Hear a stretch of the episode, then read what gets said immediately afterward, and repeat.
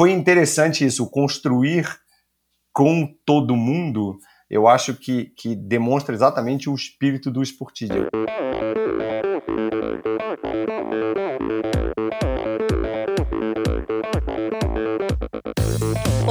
Gisela Sabac. Fala galera, aqui é o Rodrigo Lobo. Olá, aqui é a Ida dos Santos. Olá, aqui é Abraão Azevedo. Olá, aqui é a Tamara Klink. Oi, aqui é o Marcelo Zimmer. Olá, aqui é a Catarina Ganzelli. Oi, eu sou a Raquel Castanharo e esse é o Endorfina Podcast. Podcast. Sou Michel Bogli e aqui no Endorfina Podcast você conhece as histórias e opiniões de triatletas, corredores, nadadores e ciclistas, profissionais e amadores. Descubra quem são e o que pensam os seres humanos que vivem o esporte e são movidos à endorfina.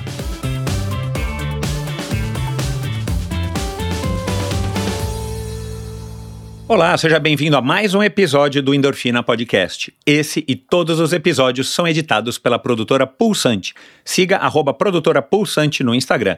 Bom, é, esse episódio é outro episódio é, histórico no, no Endorfina e, e eu vou explicar aqui por quê. O Christian Kittler já esteve no Endorfina. E aí agora eu tive, há exatamente um mês atrás, eu tive o prazer de, de gravar com ele e com o Nico, o sócio dele, Nico, Nico Tortelli, Cícero Antônio Tortelli, que foi um nadador olímpico, um nadador brasileiro, carioca, um nadador olímpico, e, e que por si só já é, uma, já é um personagem super interessante, com histórias muito legais, mas dessa vez eu trouxe ambos para falarem exatamente sobre uma novidade que é essa altura do campeonato.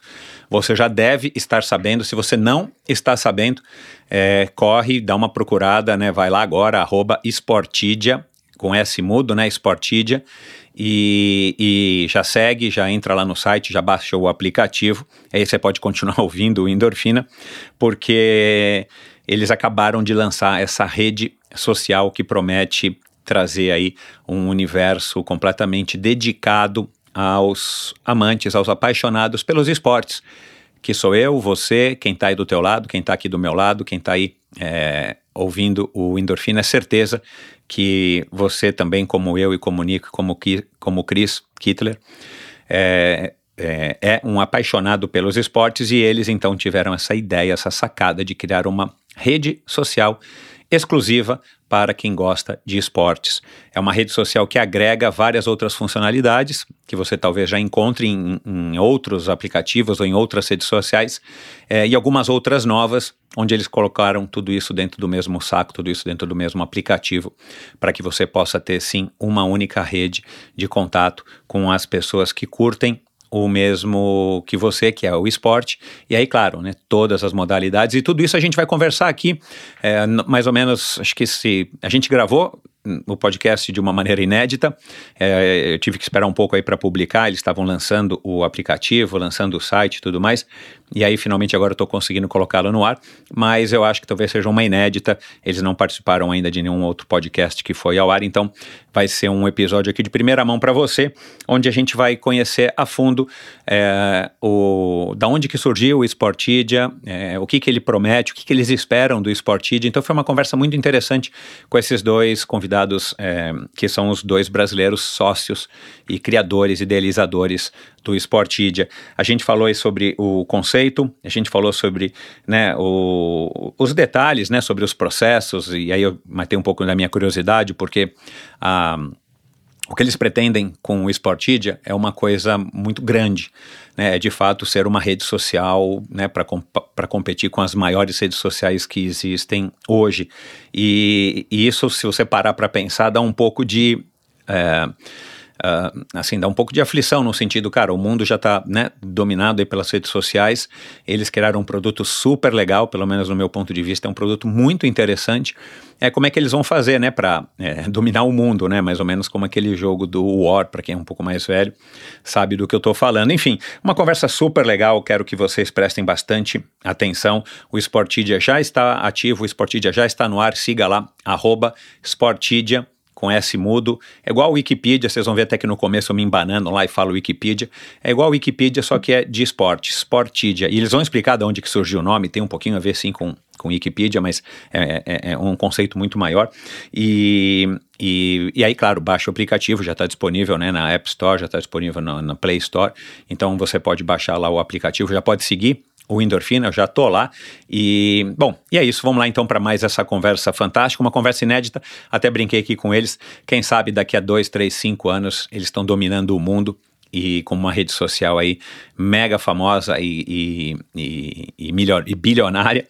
Então eu vou ter aí o prazer e o orgulho de dizer que lá no comecinho eu recebi eles aqui, por isso que é um episódio histórico. Estou torcendo para eles, que inclusive tem como um dos sócios colaboradores o Mika, o Amilcar Altemani, que também é um convidado aqui de, de um episódio que fez um sucesso gigantesco. Se você não ouviu, o Amilcar, o Amilcar é um advogado, é, foi um triatleta nos anos 90 e parou, se afastou um pouco. A vida dele mudou completamente e de repente ele volta agora com tudo. Já faz aí alguns anos e está aí na busca pela, pela sua realização pessoal através de provas de longa distância, como o Ironman. Ele, inclusive, que já esteve em Kona, esse ano ele não conseguiu a vaga para classificar para Kona, mas já está aí focado no ano que vem para é, representar o Brasil é, no, no Ironman de Floripa e conseguir a vaga para o Ironman de Kona. Enfim, é, então temos aqui dois episódios, é, que, dois convidados que já estiveram, né? O, o Chris, que é o fundador da Seven Sherpas e que é um apoiador aqui é, notório aqui do Endorfina, e o Amilcar Altemani, que não participa do episódio, mas é um dos sócios aí do Sportid e ajuda eles aqui no, no Brasil e no mundo a estar tá estruturando essa empresa que eles é, estão é, torcendo e trabalhando muito para que seja uma empresa global. E é isso, no mais, quero agradecer a todos vocês, vocês que estão chegando aqui por conta do Sportid, sejam muito bem-vindos, dá uma navegada, começa com esses outros dois episódios, o Cris e o Amilcar, e depois de lá vocês podem viajar é, por todos os outros episódios ao longo aí desses cinco anos e pouco, e já um mês, do, do Endorfina.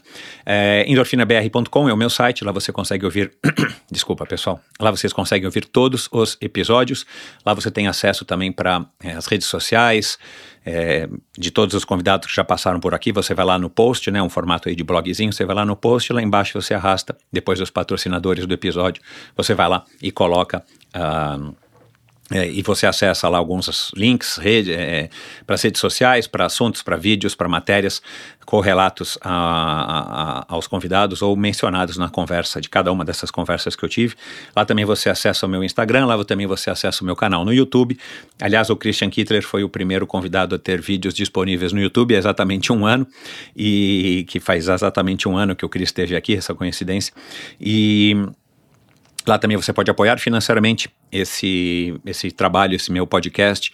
Nos últimos cinco anos tenho contado bastante com o apoio financeiro de quem contribui com Endorfina. Vai lá, clica no Apoia-se e lá você vai se informar como é que você faz para apoiar o Endorfina. E já com 20 reais por mês, que dá, vai, 5 reais por episódio, você já vai estar tá fazendo uma grande diferença. Então sinta-se à vontade para apoiar o Endorfina. Lá também você encontra é, informações sobre o Endorfina ao vivo. Se você quiser receber o Endorfina na sua loja, na sua empresa, na sua escola, entra lá em contato comigo lá no meu site, no ao vivo está explicando. Entre em contato comigo, vai ser um prazer conversar com você e quem sabe te levar um episódio, um podcast ao vivo aí com um convidado da sua escolha.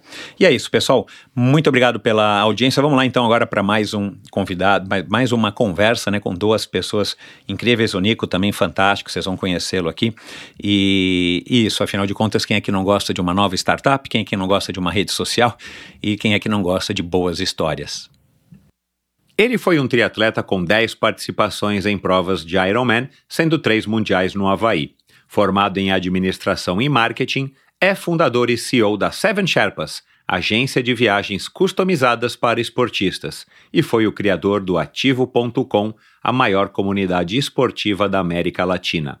Meu outro convidado foi nadador e conquistou a 14ª colocação no 100 metros peito no Mundial de 86, foi medalha de bronze no revezamento 4 por 100 no Pan-Americano de 87 e disputou os Jogos Olímpicos de 1988 em Seul. É formado em engenharia e hoje trabalha como Chief Revenue Officer, CRO, da Fincom. Já atuou como vice-presidente do Credit Suisse no Brasil, além de ter fundado as fintechs Conductor, Pago e Freedom, especializadas em soluções para pagamentos eletrônicos. Eles estão aqui para contar como, depois de um encontro fortuito durante um passeio, eles decidem se unir para criar um novo negócio, que alia a paixão que ambos têm pelos esportes à tecnologia e ao desafio de se reinventar já no meio das suas vidas.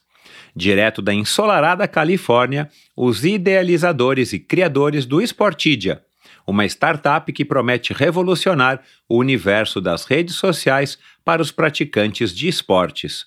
Conosco aqui hoje, e pela segunda vez, Hans Christian Kittler e seu sócio, Cícero Antônio Xavier de Tortelli, mais conhecido como Nico.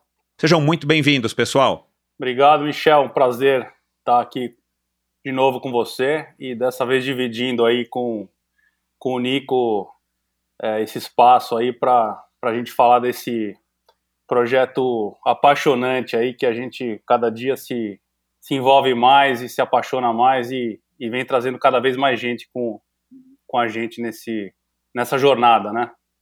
Não, legal, tô animado aqui para ouvir, né? Já soube aí um pouquinho, vocês me deram o privilégio aí de já estar tá com o aplicativo aqui no meu celular, mas nós vamos falar muito disso. E Nico, seja bem-vindo, cara. Prazer te receber aqui, um nadador aí tão, tão notório e um cara que tem até Wikipedia, pô. Obrigado, Michel. Prazer te conhecer, um prazer estar aqui no Endorfina. É, até vendo que você já teve vários nadadores e aficionados da natação aí no, no, no seu podcast. Uh, espero que eles estejam ouvindo e aí a gente se fala depois nas nossas comunidades de nadadores. Legal, cara. Que bom, vai ser um prazer. É, essa tua história também é bem, bem legal, né, cara? A natação, na tua época, acho que era um esporte um pouco é, diferente né, do que é hoje. Hoje em dia eu tenho a impressão que a natação se tornou não maior, eu acho que maior sim, não apenas maior, mas ela se tornou um esporte mais mainstream, né? A gente tinha o Ricardo Prado, né, o próprio Dja Madruga, que você disse que, né, inclusive você estudou na mesma universidade que eles, lá na Flórida, né? Mas hoje em dia, e depois das gerações que a gente teve de grandes nadadores, é, de uma maneira geral, né, a gente tem acesso a eles pelas redes sociais, tem documentários, né? O, né a gente teve é, grandes nadadores é, que talvez sejam os melhores nadadores da história até hoje, né? É, o Michael Phelps, Ian Thorpe e tudo mais. E, e a natação, não sei, eu, eu tenho a impressão que tá mais, para quem não é nadador, eu nunca fui, fui jogador de polo aquático, tá mais legal de assistir natação, de acompanhar natação, para um, como um fã, né? É, você acha que é, é isso aí ou eu tô com a impressão errada? Não, você tá. Eu acho que é, dois fatores aqui eu, eu considero. O primeiro é, é, interessante porque as pessoas perguntam: você não tem um vídeo de quando você foi às Olimpíadas? e, e é engraçado porque a, a, minha foi a de 88 e na época a televisão não passava natação. Eu acho que a de 92 até é, a de Barcelona foi a primeira que de fato as televisões começaram a mostrar as outras modalidades. Eu acho que é, quando eu fui para as Olimpíadas, o pessoal ainda esperava ver o futebol do Brasil nas Olimpíadas. Pois o é. vôlei tinha começado, obviamente, em 84, a geração de, de, de prata, que depois desencadeou aquilo tudo. Mas eu acho que um primeiro é, é, é fator para isso que você está falando é exatamente a, a, televisão não mostrar tanto. E o segundo, é, aí você falou bem da.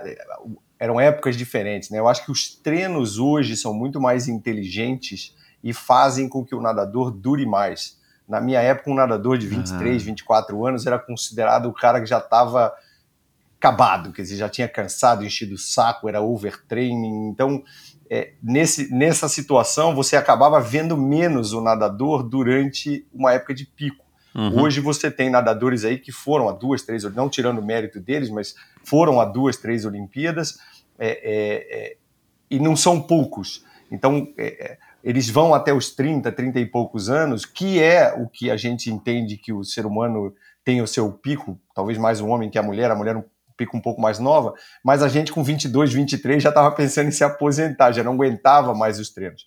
E isso eu, eu nunca vou poder comprovar, mas eu tenho visto isso, os volumes de treinos que eu falo da minha época, nadadores de hoje, é, olham para está louco que eu vou treinar isso tudo. Ninguém faz mais esse tipo de volume. A gente faz coisas muito mais inteligentes, muito mais alta intensidade, menor quantidade.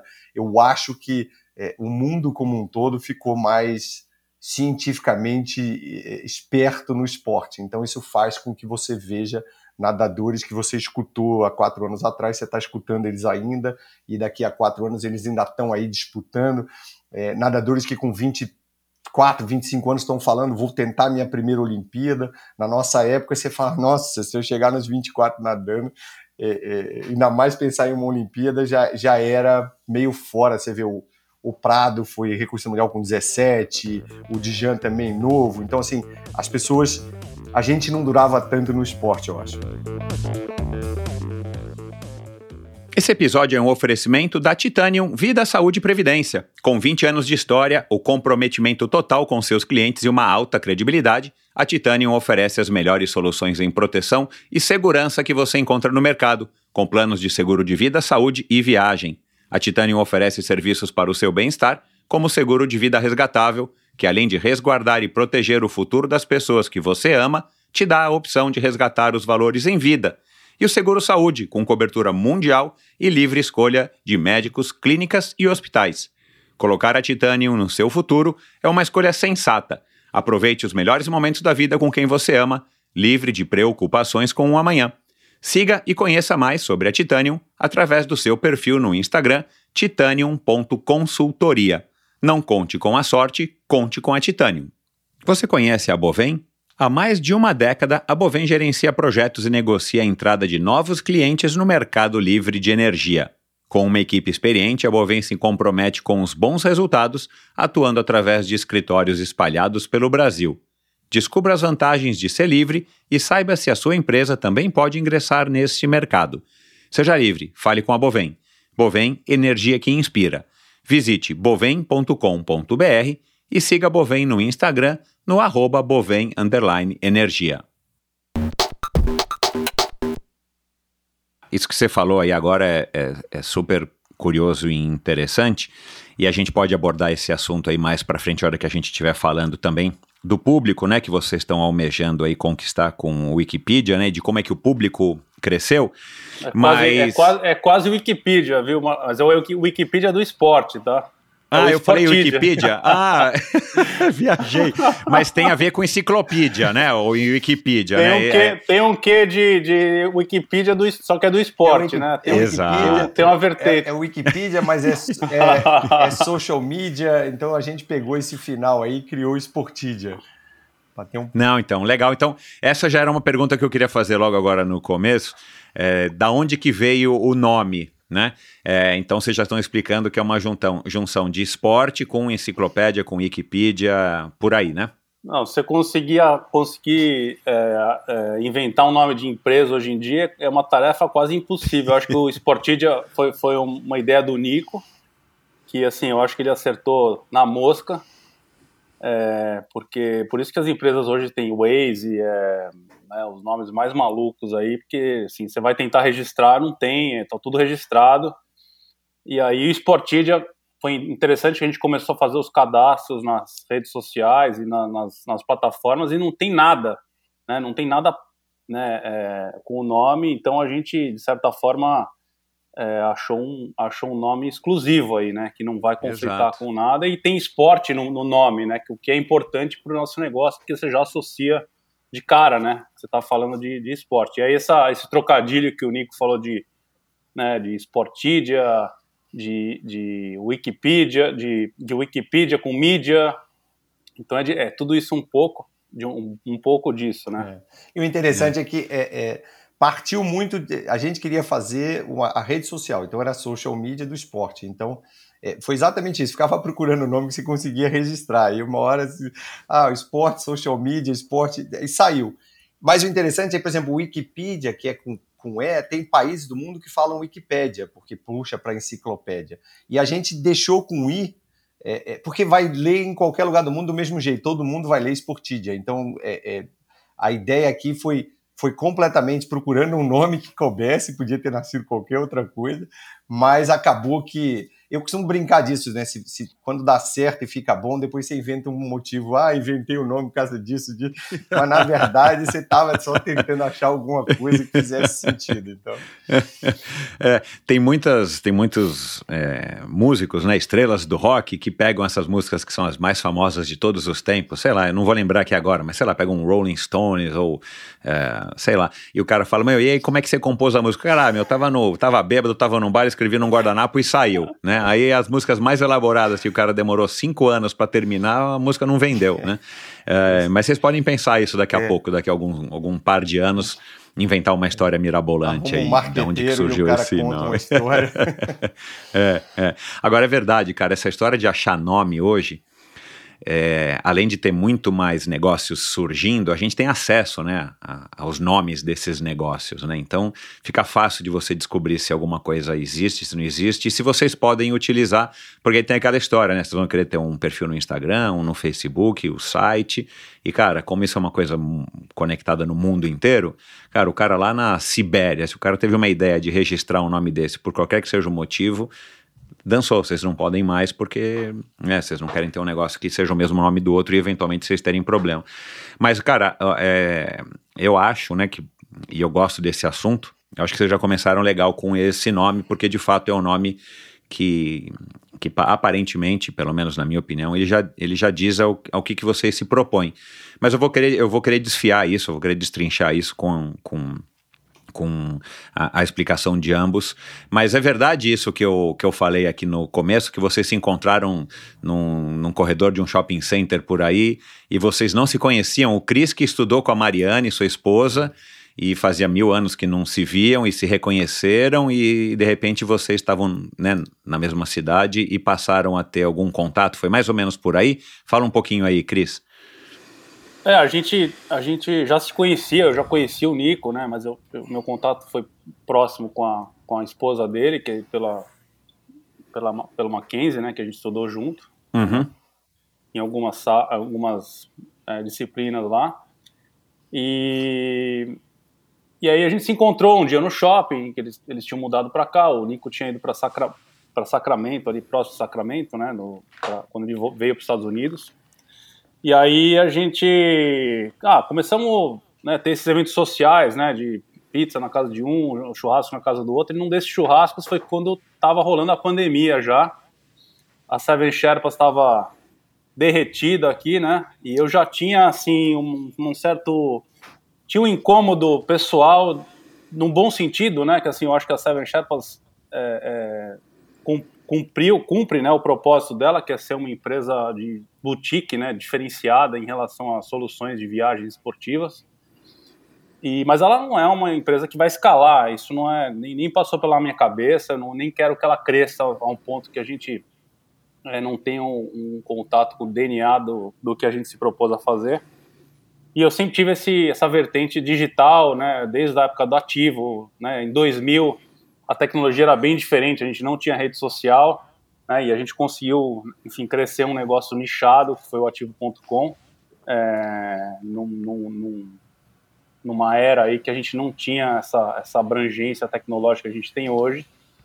Então, assim, eu, eu tinha, tinha isso já no meu DNA e, e pensando em alguma coisa, algum modelo de negócio que fosse escalável, obviamente no meio esportivo, né? Sem- sempre foi assim e não ia ser diferente dessa vez. E aí o, o Nico veio, ele também, ele, assim, o, o Nico é um empreendedor nato também, acho que é muito parecido comigo, mas ele sempre trabalhou na área de, mais na área de fintech. E a gente, eu troquei uma ideia, a gente trocou uma ideia, né? Acho que eu dividi com você uma, um semi-projeto do que eu tinha pensado em fazer e tal, e mandei por e-mail, mas totalmente despretensioso, né? Achei que ele nem ia responder, né? Aí, aí ele voltou já com umas ideias e falou, pô, mas isso aqui achei legal, vamos. Aí a gente começou a conversar periodicamente, né? E aí é aquela coisa, cara, o, o negócio começou a, a encaixar, sabe, Michel? A gente. é, as coisas que a gente, cada um falava, a gente. Cara, foi um negócio muito legal, porque a gente de fato montou esse negócio a quatro mãos, cara, porque não foi nenhum nem outro, foi assim. Um falava uma coisa, o outro dava uma devolutiva e a gente junto chegava numa conclusão. Então a coisa foi andando, andando, andando, até uma hora que a gente falou, cara, eu acho que isso aqui faz sentido, né? É, eu estava com o tempo sobrando aqui, porque né, a gente estava sem viagem, sem nada. O Nico estava com uma, uma iniciativa aí também de startup, também estava fazendo consultoria para uma, uma fintech, mas a hora que o assunto esporte apareceu, o olhinho do bichinho é, brilhou, entendeu? Que legal, né, cara? Que, que, que, que coincidência de, de, de fatores, né, cara? E, e, a pandemia como um pano de fundo aí também é, colaborando, né? Essa é um, uma demonstração de que, cara, tirando as vidas perdidas e, e tal, a pandemia pode estar tá deixando legado aí pra gente. Ah, mas as é... coisas acontecem de uma forma engraçada, né, Michel? Porque, assim, a gente já se conhecia e, assim, a gente né? É, e, e, encontros sociais não, não tinha, não, não se falava de trabalho, né? E mesmo, claro, a gente falava de tudo. Mesmo aqui nesses encontros, assim, eu falava um pouco do que estava fazendo em fintech, ele falava um pouco de ideias, putz, o que, que eu quero fazer, mas estava todo mundo ocupado com o seu dia a dia. Acho que a pandemia deu um pouco da, da putz, e agora, o que, que eu faço? Como é que eu reinvento esse negócio? E aí a conversa gruda, né? Uma pessoa fala, a outra começa a ouvir, aí pô, mas peraí, isso aí tem interesse. Mas esse negócio de construir a quatro mãos eu, eu acho interessante. É, é, e, e, a gente escuta muito o todo, né? Então acho que a família toda, a minha esposa, meus filhos, a esposa do Cris, quer dizer, todo mundo aqui, o próprio Kevin que está aí. É, começando a sua carreira esportiva. O Sportingian número um é o é, Kevin, é, é ele? Todo mundo, é, todo mundo dá palpite e eu acho interessante porque sempre que eu fiz fintech, é, aliás, foi uma das coisas que me deixou quando a gente começou a botar ideia e aí fizemos um primeiro mock-up e aí eu mostrei assim, sei lá, para minha esposa ou para meus filhos, eles olharam e falaram assim, pô pai, primeira vez você vai fazer um negócio que a gente vai usar. Que você fala que você faz negócio de meio de pagamento, a pessoa até usa, mas que graça tem, né? Então, é, assim, não desmerecendo é, não tem... todas as fintechs que estão por aí, eu vivi muito disso. Não, não, é, mas, mas sei lá, não né? chega em casa. Para o esportista não, não, não tá glamour, então, né? Para quem curte. E mesmo para quem você acha que não é. Então, para todo mundo que você fala, é interessante, e eu acho que isso, até quando a gente. É, é, criou a, ou pensou no conceito da marca e tudo mais, a gente começou a perceber isso Desde que você é criança, a primeira forma que você faz amigo é porque você vai brincar de pique, de pega-pega, ou porque você vai correr com alguém, ou porque você vai. Tem sempre uma atividade física na escola, e é assim que você vai fazendo a sua rede. Então a gente começou a perceber isso. Eu me lembro que o Cris começou com um negócio muito puxado para bike, para ciclismo. Aí começamos a discutir, falamos, isso aqui é bom para esportes individuais. Aí começou a discutir, mas não, peraí, por que, que o cara do coletivo não pode? Por que, que o cara. E aí foi. Isso aqui serve para todos os esportes, não, não tem um, um, um, Mas isso foi bastante discussão nossa. Vamos lançar com dois esportes, vamos lançar com sete esportes.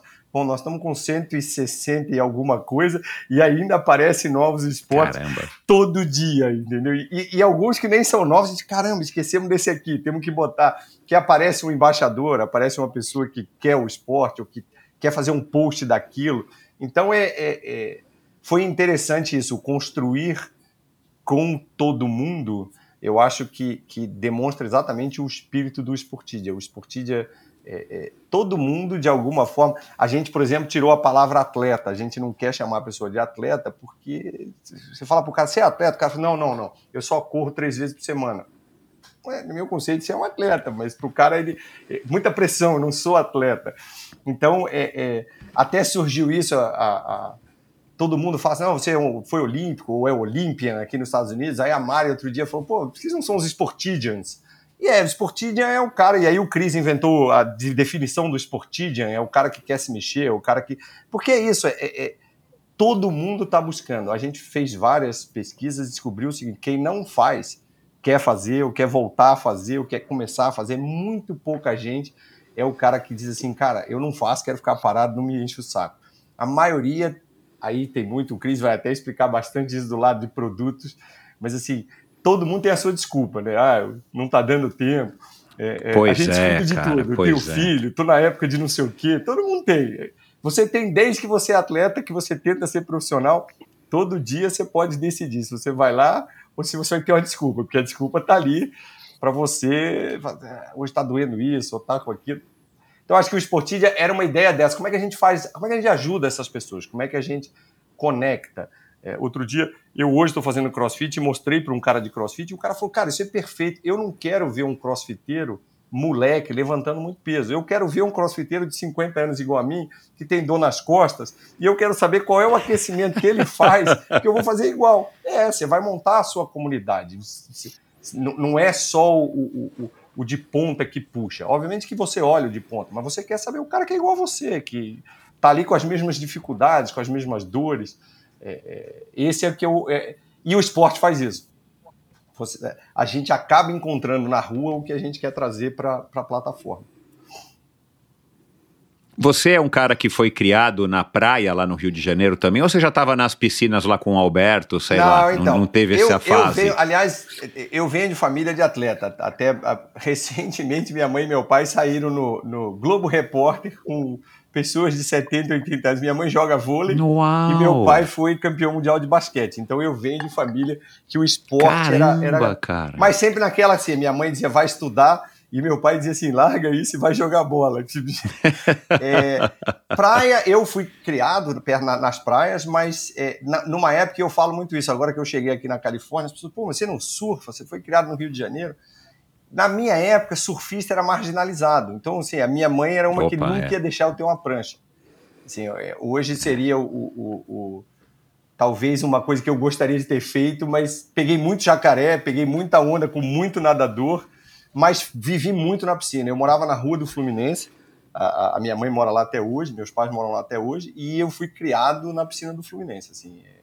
Depois eu fui nadar no Flamengo, nadei com o Alberto, é, mas aí eu já estava mais numa carreira, vim treinar aqui nos Estados Unidos, mas é, a minha infância eu ia para a aulinha de natação, depois a equipe do Mirim e passava o dia na piscina, quer dizer, acabava o treino e continuava ali brincando, porque era o que era o que era legal de fazer aí na piscina. Então, acho que a paixão vem daí. E você teve, claro, o incentivo dos teus pais, né? Eu tive muito incentivo dos pais, eu acho, eu acho isso extremamente importante. É, e eu vejo, assim, até hoje, é, eu e Cris às vezes conversamos disso, pais que é, querem fazer o filho atleta, não é sempre o melhor modelo, o pai que larga para lá e também não dá nenhuma atenção, não é sempre o melhor modelo essa é uma receita que eu não sei ainda qual é a melhor. Já vi todas darem certo e todas darem errado, mas eu tive pelo menos o suporte. Quer dizer, quando eu dizia, ó, vou parar de estudar um ano e vou para os Estados Unidos treinar, meus pais olharam e falaram, tá bom, vamos ver o que que dá, entendeu? Não foi uma coisa, é, até não foi uma coisa fácil financeiramente, nós não éramos uma família, nessa época eu já nadava pelo Flamengo, o Flamengo custeou algumas coisas, mas não era aquela história assim, não, larga a piscina que isso não vai te dar futuro, é, é, vai estudar. Meu pai acho que fez muita rede de amigos e, e profissional é, para o esporte. Meu pai trabalhou muito com, com confederação de esporte, federação de esporte, então ele, ele sempre teve envolvido é, desse lado e foi isso que eu vivi dentro de casa. Bastante diferente, porque ele foi jogador de basquete, eu geneticamente não cresci o suficiente, então tentei, mas era melhor na piscina. É, mas era esporte, quer dizer, de qualquer jeito você é, vive nesse meio. Legal. Cris, é, é, um termo, é um termo não, né? É, é acho que é, um, é uma coisa comum no mundo das startups. não sei como é que, enfim, eu não sei colocar isso, acho que nas palavras corretas, mas a, a, uma das perguntas que, que os investidores ou as pessoas vão fazer para vocês, e já fizeram, e vocês mesmos já fizeram, é óbvio, é, é, qual é a dor que vocês querem resolver? O que, que vocês querem trazer com o, o Sportidia que não tem aí? Porque para fazer o que já existe, acho que talvez não faça muito sentido, a não ser que vocês venham com uma maneira completamente diferente de fazer. Então aí acho que é essa pergunta que eu queria fazer para você. É, que dor que vocês querem resolver? O que, que vocês querem trazer com o Sportidia que não tem ou se tem, não, não é da maneira como vocês acham que deveria ser, sendo que a gente está vivendo né, na era, é, acho que não dá para dizer que é uma era, mas a gente está vivendo no, nos anos das redes sociais. É, e elas são recentes, né? Não sei exatamente quando é que surgiu a primeira, mas elas são bem recentes. É, haja visto aí também que a gente está enfrentando aí diversos problemas com relação às redes sociais sim, é, sim. e a nossa relação com as redes sociais, não necessariamente as redes sociais, porque as redes sociais são não são nada, são dados, né, Nico? Acho que é assim que se fala. Mas a nossa relação com as redes sociais, seja de dependência, seja de de conflito, enfim, né? A gente teve aí agora eh, esses recentes debates a respeito do Twitter, Elon Musk e tudo mais. É, enfim, queria que você falasse um pouco aí do o que, que você imaginou, vocês imaginaram quando vocês é, foram formando esse gesta, gest, gestacionando esse filho. Cara, o que, que vocês querem resolver com o Sportidia? Bom, então, Michel, o, até o Nico falou dessa coisa do quando a gente é criança, a gente né, se começa a se conectar logo cedo com, com outras crianças praticando alguma atividade física, né? Então, a gente acredita que o, um dos maiores conectores sociais né, já vistos é, é, a prática esportiva. Né? Hoje, tenho certeza que no seu hall de amigos aí, a grande maioria veio do esporte. Né? São pessoas que você carrega aí por vários anos, os vários esportes que você pratica, praticou e pratica. É, isso vira um, um, elo social, né? Um elo muito, é muito forte. forte. Assim, isso você olha no meu Facebook lá, tem pouco cara, amigo que é da balada lá, que não tem nada a ver com, comigo, né? Então, é, só que, imagina só, a gente tem essa, esse fator social do esporte e não existe nenhuma rede social de esportes. Então, assim, o, o número um é isso, né? A gente está criando uma coisa assim, não está reinventando a roda no ponto de vista de rede social, mas a gente, o tema, assim, não existe nada é, do jeito que a gente quer fazer, né? Que o, até que o Nico falou, a gente está fazendo uma plataforma totalmente horizontal, com todas essas modalidades plugadas nela, né? Cada uma com a sua comunidade, cada uma com a sua tribo, cada uma com a sua linguagem. Acho que esse é o grande desafio. A gente vai entrar um pouco mais na, na questão dos embaixadores que estão ajudando a gente a construir cada uma dessas modalidades. Isso é um desafio gigante, porque nós estamos falando de 160 modalidades, né? É, desde a né, é, luta de travesseiro isso não é brincadeira, é sério. Não, não, é, eu, eu vi. até eu quero, o teatro, eu quero, o é, eu quero falar do né? quadribol daqui a pouco. A gente vai falar do quadribol. Ah, tem, se a gente for falar de modalidade aqui, o, o, podcast, o podcast vai ter que durar 4, 5 horas, né? Porque o, se você pegar a lista de esportes no mundo, hoje são 8 mil. Então a gente vai chegar. Um dia a gente Nossa, chega nos 8 mil. Meu. Mas por enquanto nós vamos começar claro, só com 160, é. né? Caraca, meu, onde que você achou isso, cara? Essa lista dos esportes, ah, meu? cara, a gente fez nossa lição de casa, né? O, du o duro, assim, depois que ele achou, depois foi assim, a gente triar. Começa com que? Caraca, Escolhe que número? 200? 100? 700? qualquer número dentro de 8 mil é grande, né? É, mas e o interessante disso também é que você percebe depois que você começa a lançar e com os testes que nós estamos fazendo, quer dizer, pouca gente, ninguém faz uma só o cara tá sempre em três, quatro coisas diferentes. Não, eu jogo beat tênis, mas eu faço yoga, eu corro de vez em quando, eu jogo futebol fim de semana. Ninguém, ninguém, quer dizer, por mais que o cara diga eu não sou atleta, eu sou meio sedentário, quando você vai um pouco mais a fundo, as duas, três vezes no mês que ele faz esporte, são três esportes diferentes. Ele jogou uma partida de beat tênis. Ah, recentemente a gente descobriu que tem um banco fazendo aí em São Paulo uma quadra de beat tênis para reunião de executivo. Quer dizer, tá ali, ó, é atividade Caramba. física, você põe os caras. Beach tênis aqui no Brasil ah, explodiu, explodiu, né? Aqui em São Paulo tá. Explodiu. Tem na ciclovia, né? Acho que o Cris já viu, já montaram a mais na ciclovia. que eu vi foi no aeroporto de Florianópolis que eles montaram a quadra. Eu ainda não entendi se é o cara que tá acredito, tá indo cara. viajar ou chegou de viagem, tá tão desesperado que precisa bater uma bola. Mas, mas tá aí, quer dizer, é, é, é como é que você conecta as pessoas. O, o, o, eu acho que esse é um mote. E aí não adianta, você não vai conectar pessoas que são muito diferentes dentro do próprio das modalidades as pessoas começam a, a se dar bem até por outros motivos, mas tá ali, né? Ah, eu sou beginner, eu sou pereba ainda no beat tênis. Eu vou lá e jogo com os perebas, mas não deixo de ter amigos. De vez em quando no meu time cai um cara muito bom, aí o cara me dá umas dicas, ele me ajuda, a gente joga contra, eu faço uma força. Mas é, é, o esporte faz isso, quer dizer. É, é e tem muita gente que se impressiona nisso. Grandes amigos meus foram os maiores rivais das piscinas. A gente se encontrava em tudo que era campeonato e era assim, aqui a gente tem que se matar. Hoje são grandes amigos, assim, tem, tem um é meu médico de coluna, o outro não sei, e, e, e eram rivais de piscina. Então, é, é, o esporte faz isso. As pessoas, até foi um comentário que eu ouvi muito na, na comunidade do skate e do surf. Eles terminam sempre todos rindo e se abraçando. Não importa. É, a gente a gente pode acompanhar nas isso. Olimpíadas no skate e aí outras competições que a gente acaba assistindo, cara, é, eles se abraçam quando, né, fazem lá a sua volta e se abraçam e um tá querendo ganhar do outro, é, é óbvio, né, cara? E aí eu vi uma comentarista no Esporte TV que me fugiu agora o nome, uma mocinha que também foi skatista, e ela fala, o esporte é assim, diz ela, né, o esporte é assim, a gente entra no, numa pista para se divertir, por acaso a gente está recebendo nota, mas a gente entra lá para se divertir e a galera se apoia e ganha e que vença o melhor, né? É. Ah, eu acho assim, uma, complementando essa questão do, né, do, né, do nosso, mais do, falando um pouco mais do nosso propósito, né? Uhum. É, a gente falou aqui de desculpas, né? Que as pessoas, todo mundo tem desculpa, né? Ah, não faço ir por isso, por aquilo, tal. Mas 100% dessas pessoas que têm as desculpas, elas querem viver melhor. Elas querem ter uma vida melhor, uma qualidade de vida melhor. Sim, é, é incontestável. Como que você vai atingir essa qualidade de vida? Michel, não tem atalho, cara. Não tem atalho. Você tem que praticar esporte.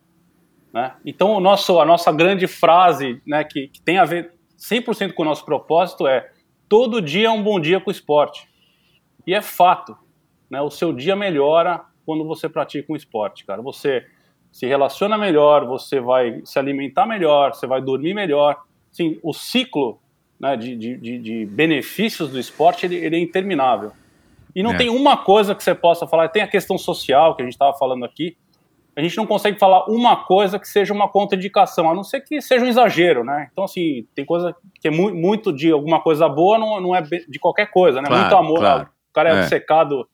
Então, assim, não existe nenhuma contraindicação, né? É, existe ainda um potencial gigantesco, né? Nós estamos falando assim de uma indústria de 4,5 trilhões no mundo, né? Uma indústria gigantesca, só que tem um detalhe: 70% da população ainda é sedentária.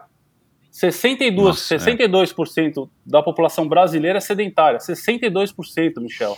Então, assim, se você já cria um canal que engloba todas essas modalidades e já é um público gigantesco, né? Se eu te passar aqui, por exemplo, só para você ter ideia, é, a gente tem no Brasil, a gente tem ah, é, praticantes de artes, artes marciais 5 milhões de pessoas. Em corrida são 10 milhões. O triatlon, 1 milhão de Nossa. pessoas. Skate no Brasil, 8,5 milhões de pessoas. Então, assim, a gente, já tem uma, a gente já tem uma massa crítica gigantesca, né, se você pensar em todas essas modalidades. né, outro dia eu conversei com a menina do Polidense. Polidense tem Eu tenho um 10 contato mil, bom para passar para vocês. 10 mil pessoas Muito praticando bom. polidense. Então, assim, É. imagina, você, não- é um negócio que fala, como é que pode?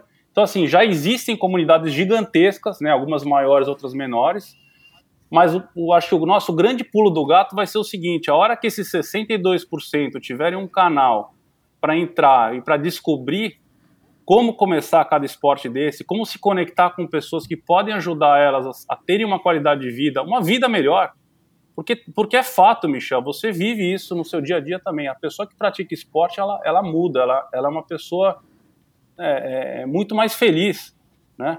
Então, assim, é, eu acho que o, o, o, o que realmente apaixona no esportivo é lógico, a gente tem as nossas funcionalidades, é uma, é uma tecnologia que a gente está desenvolvendo, tem, tem uma questão técnica, mas eu acho que o propósito é muito maior que tudo. Que tudo né? É um negócio, a gente obviamente quer ganhar dinheiro com isso, mas por que não, né? Você tem uma rede social onde as pessoas vão se engajar é, jogando, pulando, é, né? é, correndo, nadando, né? E se sentindo melhor. Então, assim, é, e aí você colocou rede so- as redes sociais hoje, né? Que a gente tem né, já uma maturidade delas, né, são 10 anos aí de redes sociais como a gente conhece hoje, o Facebook, Instagram, e, e elas, elas veredaram para um, pra um lugar perigoso, entendeu? Porque hoje é jogar fogo na gasolina, né?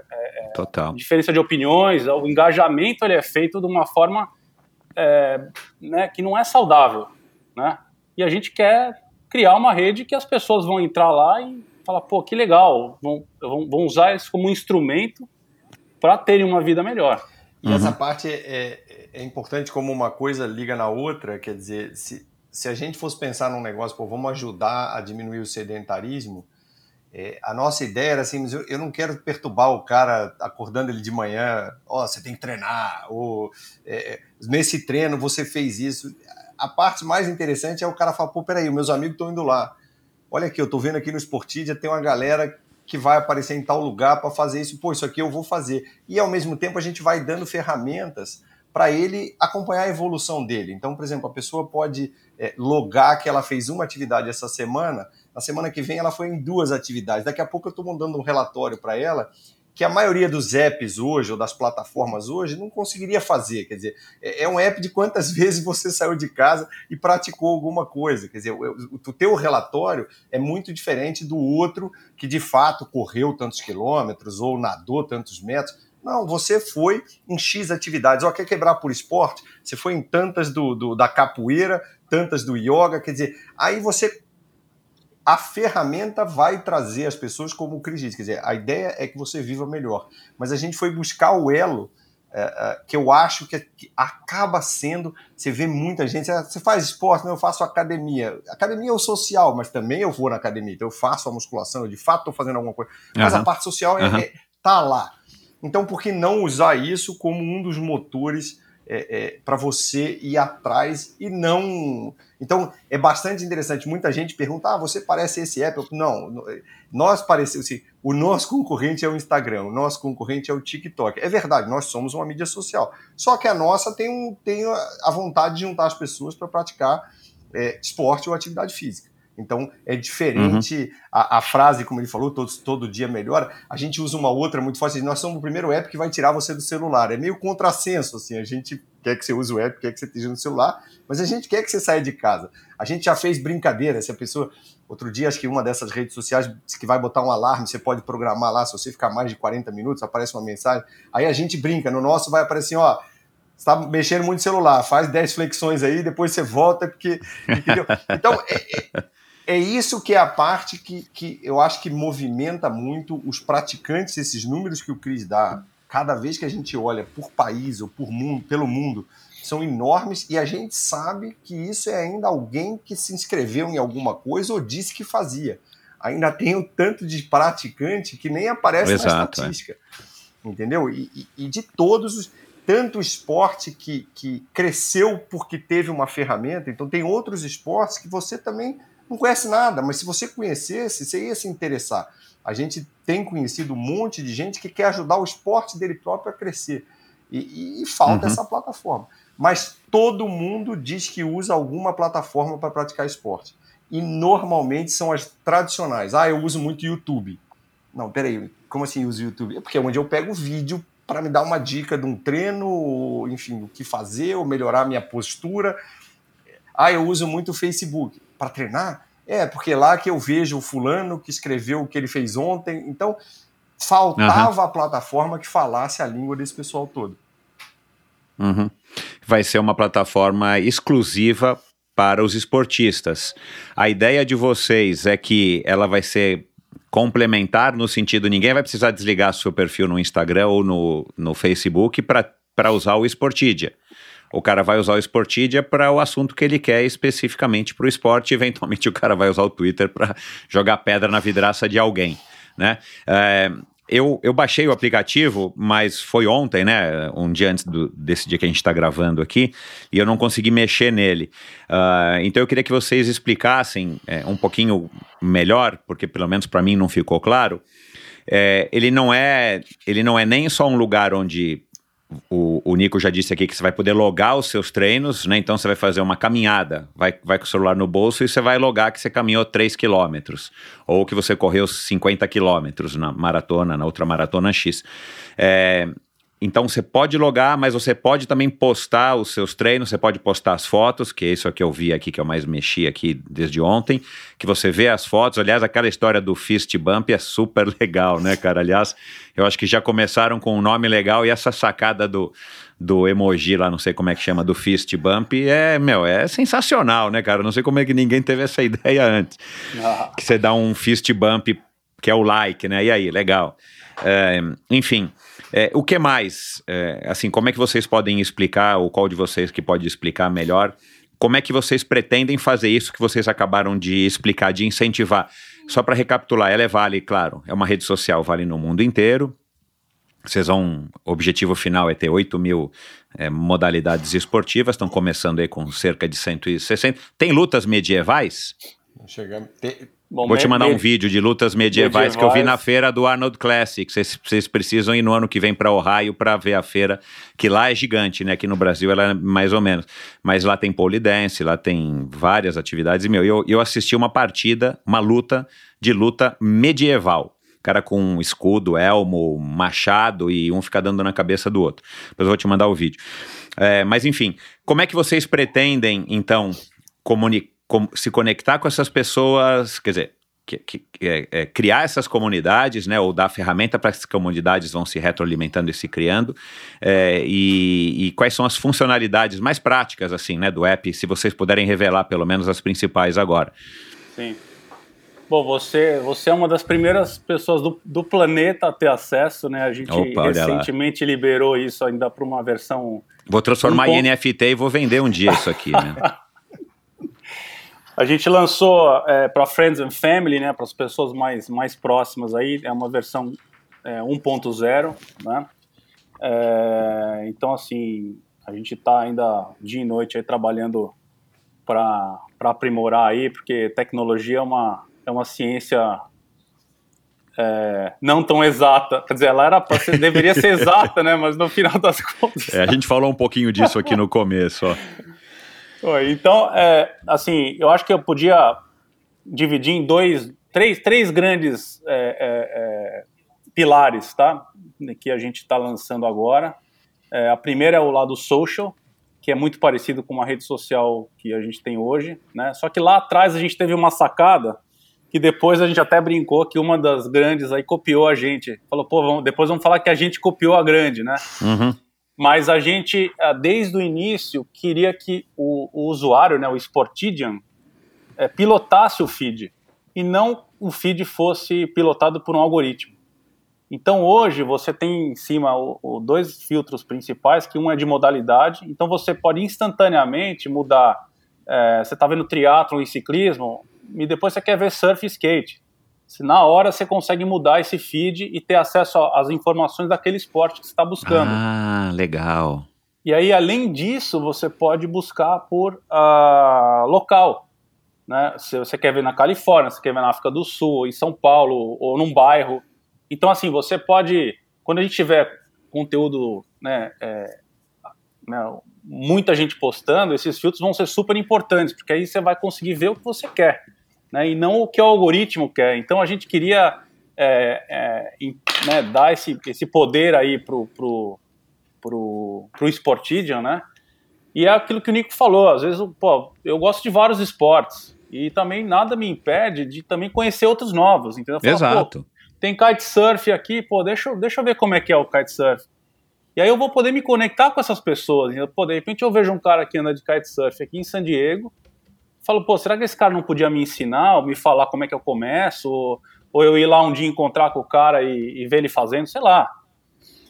É, então, assim, esse, esse negócio do, do social e do filtro, eu acho que, de novo, a gente não está reinventando a roda, mas a gente está criando um, um, uma funcionalidade para essa comunidade que a gente está atendendo, né?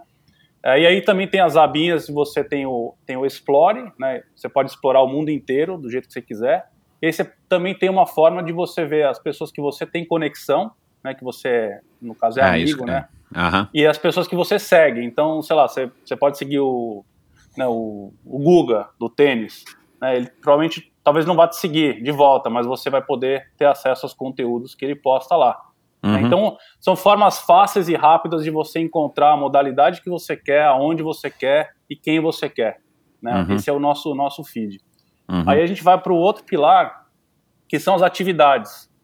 Atividade é, é como se fosse um Google Maps, mas de atividades esportivas, de esportes, onde é mesmo o conceito do feed, tá? Você seleciona o esporte, você seleciona o local, a data, né? Pode ser uma data futura, né? De alguma atividade que você quer fazer futuramente em tal lugar. E aí você no mapa você consegue encontrar dentro daquele seu, daquela sua busca a atividade que você está buscando. Então, vamos supor, você quer ir para Miami, você joga beach tênis, você vai para Miami daqui duas semanas, você quer ver o que está rolando em Miami, você vai conseguir ter acesso a isso e vai poder ver quais as atividades que estão acontecendo lá naquele período e já se programar para participar ah, delas. E o, e, e o, contrário é verdadeiro também. Vamos supor que você, é, sei lá, você é um coach de beach tênis ou um, um professor de natação que tem uma piscina. Você pode criar essas atividades para o contrário acontecer, as pessoas que estão buscando aquela atividade chegar até você. Uhum. Então a gente está tá unindo é, essa, esses dois públicos, o cara que está com a vontade de fazer e o cara que às vezes tem a estrutura lá e quer receber gente. Né? Até uhum. para Seven Sherpas funcionaria isso. Eu posso criar atividades de ciclismo aqui em San Diego, ou nos lugares onde eu tenho é, pedal recorrente, e pessoas falam, pô, eu tô indo para San Diego tal semana, será que tem algum pedal para eu fazer lá? E aí ele vai, vai servir encontrar. também como um, um, um, guia de atividades, como lá atrás você Exatamente. idealizou com o ativo.com, né? Só, só Exatamente. que aqui, menos organizado por alguém e muito mais pessoa a pessoa. Então, espontâneo, eu crio claro. a, a, a pelada do fim de semana. Chamo os meus amigos, mas também deixo aberto. Aí um turista da Itália vem aqui para San Diego, vê que tem uma pelada cheia de brasileiro, ele pede para participar, aparece lá e vai jogar futebol com a gente. Então, assim, é, é, é a ideia é que você é, começa é, a fazer. O negócio, o negócio vai ser orgânico, Isso. né? Ah, claro, à medida que vocês tiverem milhões de usuários, meu, o negócio flui, né? Exato. No meu entendimento, que é uma maravilha, né? Porra, que legal essa, essa sacada aí também de é colocar isso. organizado em grupos de WhatsApp. Hoje as pessoas Exato. de três, quatro, cinco grupos Dá para ficar mandando mensagem de uma maneira simples, como tem o direct no Instagram, é, ou mesmo tem, no estilo WhatsApp? A gente tem o nosso inbox é, e ele tem uma sacada legal também. Ele é dividido em duas, duas áreas. Né? Na versão 1.0 ainda não, mas a gente tem a, a troca de mensagens de Sportidian para Sportidian, né? É, como a gente tem hoje normal, em, acho que praticamente toda a rede tem. Mas a gente tem uma parte de atividades. Então, quando você é, é, se comprometer a participar de alguma atividade, né, seja um pedal, um jogo de tênis, que tem um grupo ali reunido, todas as mensagens daqueles envolvidos elas vão para esse, esse inbox. Então, ele, de certa forma, substitui aquele grupo de WhatsApp. Né, que hoje, por exemplo, eu tenho um grupo de pedal do Brasil que a gente fala de tudo menos de pedal. Né? Então, assim, virou o grupo, sei lá do que, entendeu? Então, assim, é, e o, o, nome do grupo é Pedal, né? Então, mas não, não tem pedal. Não tem pedal. Então, assim, a ideia, assim, é, de certa forma, é, é, focar no, no esporte, né? Resolver esse problema de mensagens é, aleatórias, né? E quando a atividade acontecer, aquela mensagem é arquivada, né? E aí você tem as próximas das próximas atividades que você vai participar, né? Então tem, tem essa parte do inbox. E o último pilar, acho que também relevante é o, o perfil. Né? A gente também acabou juntando uma série de funcionalidades de outras redes numa rede só de esportes. Então, uhum. o perfil é o LinkedIn do esporte. Então, é assim, o Michel é, tem um, ele trabalhou no, no Grupo Pão de Açúcar, ele, ele é o, o CEO da, da Endorfina. Isso é o perfil LinkedIn. Né? O Michel empresário, o Michel empreendedor, é, o Michel profissional. Mas quem que é o Michel esportista? Né? ex-triatleta, já tem marca ABC, enfim, quais são, foram seus feitos no esporte? Então, o, o perfil do, do Sportidia é para enaltecer os seus feitos, né? Se o Nico colocar lá, para ele até tem relevância e o cara é olímpico, né? É diferente, mas assim. É, vou, outro vou nível, botar, é outro nível, vou, é outro nível. Colo vou colocar lá que eu fiz 10 Ironman, cara. Tipo assim, no meu LinkedIn, não sei se faz muita relevância, não sei se tem muita relevância isso, entendeu? Mas assim, no Sportidia fala, pô, o cara fez 10 Ironman e tal, assim, o, o, o público que tá vendo tá ligado nisso, né? Uhum. E, até uma forma de você falar, pô, eu tô indo jogar tênis com um cara tal, deixa eu, deixa eu dar uma olhada na, na ficha dele, né? De repente esse cara, esse cara não é para mim, né? Melhor eu ficar, eu procurar outro, porque esse cara já jogou né, Banana Ball, Orange Ball tal, eu só fiquei no joguinho do, do clube aqui, né? Então melhor procurar um parceiro diferente. Então, assim, eu acho que não sei se o Nick quer complementar, mas assim, resumidamente, né, para uma versão 1.0, é lógico que a gente tem uma lista ainda ah, gigantesca de, de coisas que a gente já tem é, é, na fila aí para entrar em desenvolvimento. É, mas assim, de maneira geral, né, para um MVP, para uma proposta de valor inicial, a gente entra com esses com essas funcionalidades que eu acho que já Sim, já estão dando um bom trabalho, né, para a gente fazer. Eu, acho que... Eu quero falar disso daqui a pouco. Só, só... Vamos lá, fala aí, Nico, quer complementar? Ah, só um pouquinho, só algumas pequenas coisas, assim, é, é, é, por exemplo, no, no feed, essa ideia do Explore é realmente ser uma coisa pública, então você vai ver o de todo mundo, mas aí você é que pilota o que você quer ver, que esporte que te interessa. Esse conteúdo, só uma aspas, um parênteses, esse conteúdo é vídeo, é foto, é o quê? São, são até cinco assim, né? Eu sei que vídeo, foto... e fotos entendeu? Então você pode ter cinco vídeos, duas fotos, três vídeos, se você que escolhe como é que você quer colocar ali. A ideia também era que você tem, um, você tem uma área do detalhe desse seu post que você pode escrever mais, mas o feed de fato é muito visual e você tem um headline, você tem ali um título grande que é como você vai chamar a atenção, sei lá, é, surfei muito, é, tava no Entendi. seu você, pode... você que coloca Exatamente, esse título para aquela mídia que você vai postar. Exatamente. É, mas... é mas, são só cinco, você disse. E, e, as outras que eu postei ontem, as ah, outras não, cinco, cinco, elas vão ficar post, lá sim, arquivadas? Você vai ter o seu post. Ah, sim. E aí, se eu entrar no seu. Aí vai ter um negócio igual tem no Facebook, no Instagram, que você olha pra lá sempre, 7 mil isso, fotos que o cara postou isso, o vídeo. Isso. Tá. E aí, por exemplo, no seu perfil, além de todos esses. a parte que você diz quem você é eu também consigo ver todos os posts que você fez e todas as atividades que você criou. Então eu também consigo uhum. olhar e falar, pô, esse cara aqui cria bastante coisa e vai muita gente. Cada atividade, eu, eu, eu vejo ali quem está participando, quem não está. As atividades, ela, claro. elas têm um, um, conceito que existem três tipos: tem a pública, tem a que você tem que pedir para participar, e tem a que você só pode ir se for convidado. Então, por exemplo, uma pelada entre amigos que é só deles, eles mesmo assim organizam, convidam os amigos e ela é fechada mas nada impede de você tentar ficar amigo do cara pelo Sportidia e claro, pedir. entendi. Então é. a ideia é exatamente, quer dizer, todos esses pilares são realmente para criar esse engajamento não com só com a plataforma, mas com quem você vai praticar. E aí é isso que é a parte engraçada. Quando você engraçado para mim é interessante. Quando você olha o perfil das pessoas, a pessoa quer colocar ali. Então, por exemplo, eu colocaria, ah, eu fui nadador, fui às Olimpíadas, mas eu quero colocar todos que eu faço. Então, até jogar futebol, eu jogo, sou pereba, mas eu vou botar lá, jogo futebol, super perna de pau, tô no beginner, entendeu? Porque um dia, se me chamarem para aquela atividade, eu topo ir. E aí, como o Cris falou, se eu tô querendo entrar em coisas que eu nem sei como fazer, então, por exemplo, eu falo, é, é, ciclismo, eu sempre andei de bicicleta, mas andei de bicicleta na rua. É, é, hoje eu não saberia nem que bicicleta comprar, o que, que você leva no dia de um pedal, você tem que levar ferramenta. Você você não sabe nada. Então, se eu encontrasse um cara que estava disposto a me ajudar, talvez eu começasse um esporte novo que o cara vai dizer: Ó, oh, não faz isso que você vai começar, não gasta tanto dinheiro, ou não se mete nesse lugar que não é um bom lugar para você ir. E é isso que as pessoas, muita gente nem começa porque acha que é muito difícil. Assim, pô, se ninguém me der uma dica, fica muito difícil. É, é uhum. compensação. Ah, hoje, hoje eu vi um negócio interessante. Eu fui jogar tênis hoje de manhã Aliás, eu, eu, eu, acho que eu estou jogando mais tênis que, que fazendo triatlon agora. Eu, acho que eu estou trazendo uma. Aí é essa coisa que, que a gente estava falando, que você fez vários esportes, né? então não impede que você volte para um, volte para outro. Então, assim, eu achei um parceiro para jogar tênis, estou levando mais a sério. Tinha um cara na quadra do lado, ele estava sozinho, com um monte de bola e batendo bola sozinho. Ele jogava para outro lado só. Eu até comentei pro, com o cara, do meu, meu, meu parceiro de, de, de, tênis. Eu falei, cara, tem que estar tá muito afim de jogar tênis para vir sozinho para uma quadra de tênis. Aí eu falei, pô, o Sportidia resolveria esse problema. Porque, pô, ele fala, cara, eu quero jogar tênis tal hora, em tal lugar. Alguém vai falar, cara, é, deixa eu ver se eu sou o mesmo nível dele e vou jogar.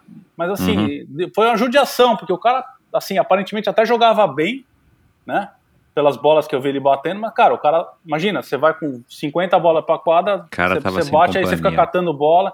Sim, você tem que estar tá muito inspirado, né? Pra, uhum. Pra, pra, sair de casa e jogar tênis sozinho. Uhum. Né? Então, e a outra pergunta que você fez, Michel, se o cara vai precisar desligar o perfil dele no Instagram, a gente. Não, não, a, a ideia até é que obviamente que não nessa primeira versão, mas daqui a pouco você vai poder pegar um post do Sportidia ou uma atividade que você fez e pôr no teu Instagram. Mas o que a gente percebe é assim, se eu fizer alguma coisa que eu acho fantástica aqui num 50 metros peito e eu colocar no meu Instagram, 80% vai me dar like, mas não entendeu o que, que quis dizer. Assim, é, é, o Sem cara dúvida. vai me dar like porque é meu amigo, mas o que, que aquilo ali quer dizer é. dentro da piscina, é. só os meus amigos nadadores. No Sportidia, eu vou ganhar um monte de fist bump de um monte de cara que eu nem conheço, mas que entende, pô, um cara dessa idade fazendo um tempo assim, numa prova assim, né? É, isso é um negócio legal, entendeu? E aí você vai uhum. começar a gerar esse engajamento. Então a gente é, é, é acha até que vão ter coisas cruzadas. Ah, dentro uhum. da nossa própria plataforma, esse também é um objetivo, que você fez uma atividade, você quer transformar, criou uma atividade, quer chamar pessoas, quer transformá-la num post, da atividade você transforma num post e aí a pessoa vai ver nos dois lugares. Então, é, é são muito interrelacionadas as, os pilares, como o Chris chamou aí. Uhum. É, o, o que eu entendi, então, é que vocês estão segmentando é, tudo que já existe hoje espalhado em N aplicativos, não todos talvez, mas N aplicativos, plataformas, redes sociais, vocês vão segmentar tudo isso no Sportidia, que é basicamente uma rede social, mas vai ter esse agregado de funções pegando um pouco daqui, um pouco dali, para que vocês tenham alguma coisa mais é, é, é segmentada de fato, né? Para quem curte esporte, então, cara quiser meter o pau no político A, B ou C, o cara não vai abrir o Sportidia né? E, e se começar a rolar isso lá, talvez vocês não tenham como controlar, como eu também acho que o Zuckerberg nunca, nunca pensou nisso, né? Mas aí já é um problema, vai, um problema bom para resolver e vocês vão ter que criar algoritmos ou regras ou sei lá o quê. É, a, Mas própria, é um... a própria comunidade acho que acaba regulando isso, né? Que fala, pô, aqui não é lugar disso, né? É. É, é ou você sim, é, ou bom, como você faz nas outras, você corta o cara, né? Você corta, não, não é, se... ou você reporta, né? Você tem, tem é. mecanismos aí, mas o, é. o, eu acho que até é, essa coisa das outras redes que você falou, a gente tem até um quê de Tinder, né? Porque você acaba achando o seu parceiro para jogar, para praticar e quem sabe até, né? Se, se, tiver uma afinidade, você acaba. é. é. isso tudo aí, aí, entra um pouco, talvez na, na, na parte que a gente conversou antes. É, depende muito do, da tua fase de vida, da tua idade, o que você está procurando, mas achar um parceiro ou parceira para o resto da vida que gosta das mesmas coisas que você é, vai fazer sentido. Olha lá. Muita gente você conheceu também fazendo alguma coisa. É, é, é, Cara, é isso mesmo. Você tem é. uma relação em comum. Pode ter sido a faculdade, pode ter sido outra, é. mas muita gente que você conhece desse meio de esporte acabou se casando ou acabou seguindo vida junto, então não tem jeito. É, é, é. o, o, o, esporte, cara, ele é, isso que o Cris falou no começo. Eu, eu vivo minha vida inteira, desde que eu sou moleque, e, e sigo agora aqui há cinco anos acompanhando aqui no Endorfina, cara. É uma coisa que de fato que de fato é, é, cria laços, cara. Né? E outro dia teve um convidado aqui, o Fernando Castanho, e ele falou isso. Ele, ele falou, cara, é igual a minha turma do CPOR do Exército. Você passou por esses perrengues, que tudo bem, foi por um ano, dois anos, você passou por uns perrengues tão fortes que, cara, você ficou amigo. Você não vê o cara, mas você tem algum, alguma relação com ele né? É, e o esporte dá isso. E claro, né, se você continua praticando, não, não importa se seja a mesma modalidade ou não, você vai ampliando esse leque de pessoas que você tem uma amizade mesmo, uma relação diferente e especial. E essa é outra sacada legal, né, do Sportidia. Agora, só um parêntese, Cris, nisso que você estava falando aí agora, de, de arrumar um parceiro, ou o que o Nico falou, olha, eu vou começar a pedalar, mas eu não sei que bicicleta que eu compro, se eu levo ferramenta, se eu vou com uma luva, duas luvas, de óculos, sem óculos. Hoje, hoje em dia, por exemplo, aqui no, no Brasil, muito, e aí eu acredito que menos, mas também tem aí os, os clubes de corrida, os clubes de triatlo, os clubes de ciclismo, aqui a gente tem as assessorias. As assessorias vão poder montar suas próprias comunidades, em vez de ficar usando o WhatsApp, o Facebook, o XPTO, o Strava, o cara vai poder montar uma comunidade no Sportidia para se comunicar com os seus clientes, vão usar o Sportidia, né, que eu pelo que eu entendi, é de graça, é, e vão poder se capitalizar de uma, de uma rede social que vai estar tá lá para cumprir essa função e o cara, em vez de ficar olhando na rede social do A, do B ou do C para juntar todos os atletas dele, porque cada um tem, ou clientes, né? Cada um tem o seu, o cara vai poder concentrar tudo isso no Sportidia e talvez, aí eu queria que vocês falassem disso também um pouco, talvez os grandes times, por exemplo, de futebol, de repente o Corinthians ou né, aí nos Estados Unidos os times de basquete, os times de, de hockey, os times de, de beisebol vão poder criar suas próprias comunidades para poder estar tá se relacionando com os seus e mesmo os grandes atletas, né? Em vez de o cara ter um perfil ali, um perfil aqui, ele até pode manter.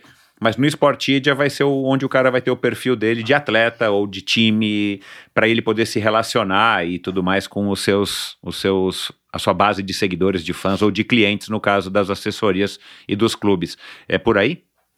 Sim, exatamente, Michel. A gente tem já, já nasce com essa diferenciação, né, do Sportidian, né, é, usuário né, comum, vamos dizer assim, e também as marcas, a, as assessorias, ou, ou, a gente tem um perfil marcas, cor, é. corporativo, né? Então pode ser desde uma assessoria esportiva, pode ser um, uma marca, como a gente já até já tem marcas parceiras que, que já estão apostando na, na, na Sportidia, gostaram do conceito e já estão com a gente. Então é, uma, é um ambiente para eles fazerem esse relacionamento, como você falou, mas de uma forma muito mais focada né? Porque ali, é, assim, a dispersão, né? Se ele quer falar com o público da corrida, a dispersão ali é zero, Né? Não tem o cara que não é corredor, mas que nem no. Né, se estiver no Instagram, se você não é corredor e vê uma propaganda de, de, de assessoria de corrida, você, você não, não vai se interessar, não, não, não é a minha praia, né?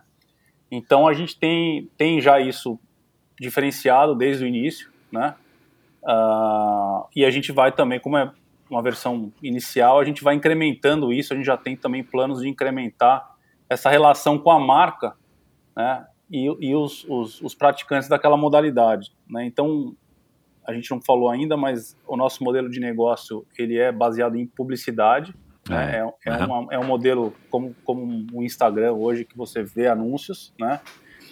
Mas a gente quer é, que essa, essa relação da marca com o público seja, ela seja um pouco mais rica, um pouco mais intensa, porque é, é nichado, entendeu? Então a marca, a gente, conversando com algumas marcas que a gente já teve acesso, é, é, a mensagem que eles têm que passar, eu acho que ela tem que ser mais direcionada para ela ter um engajamento melhor, né?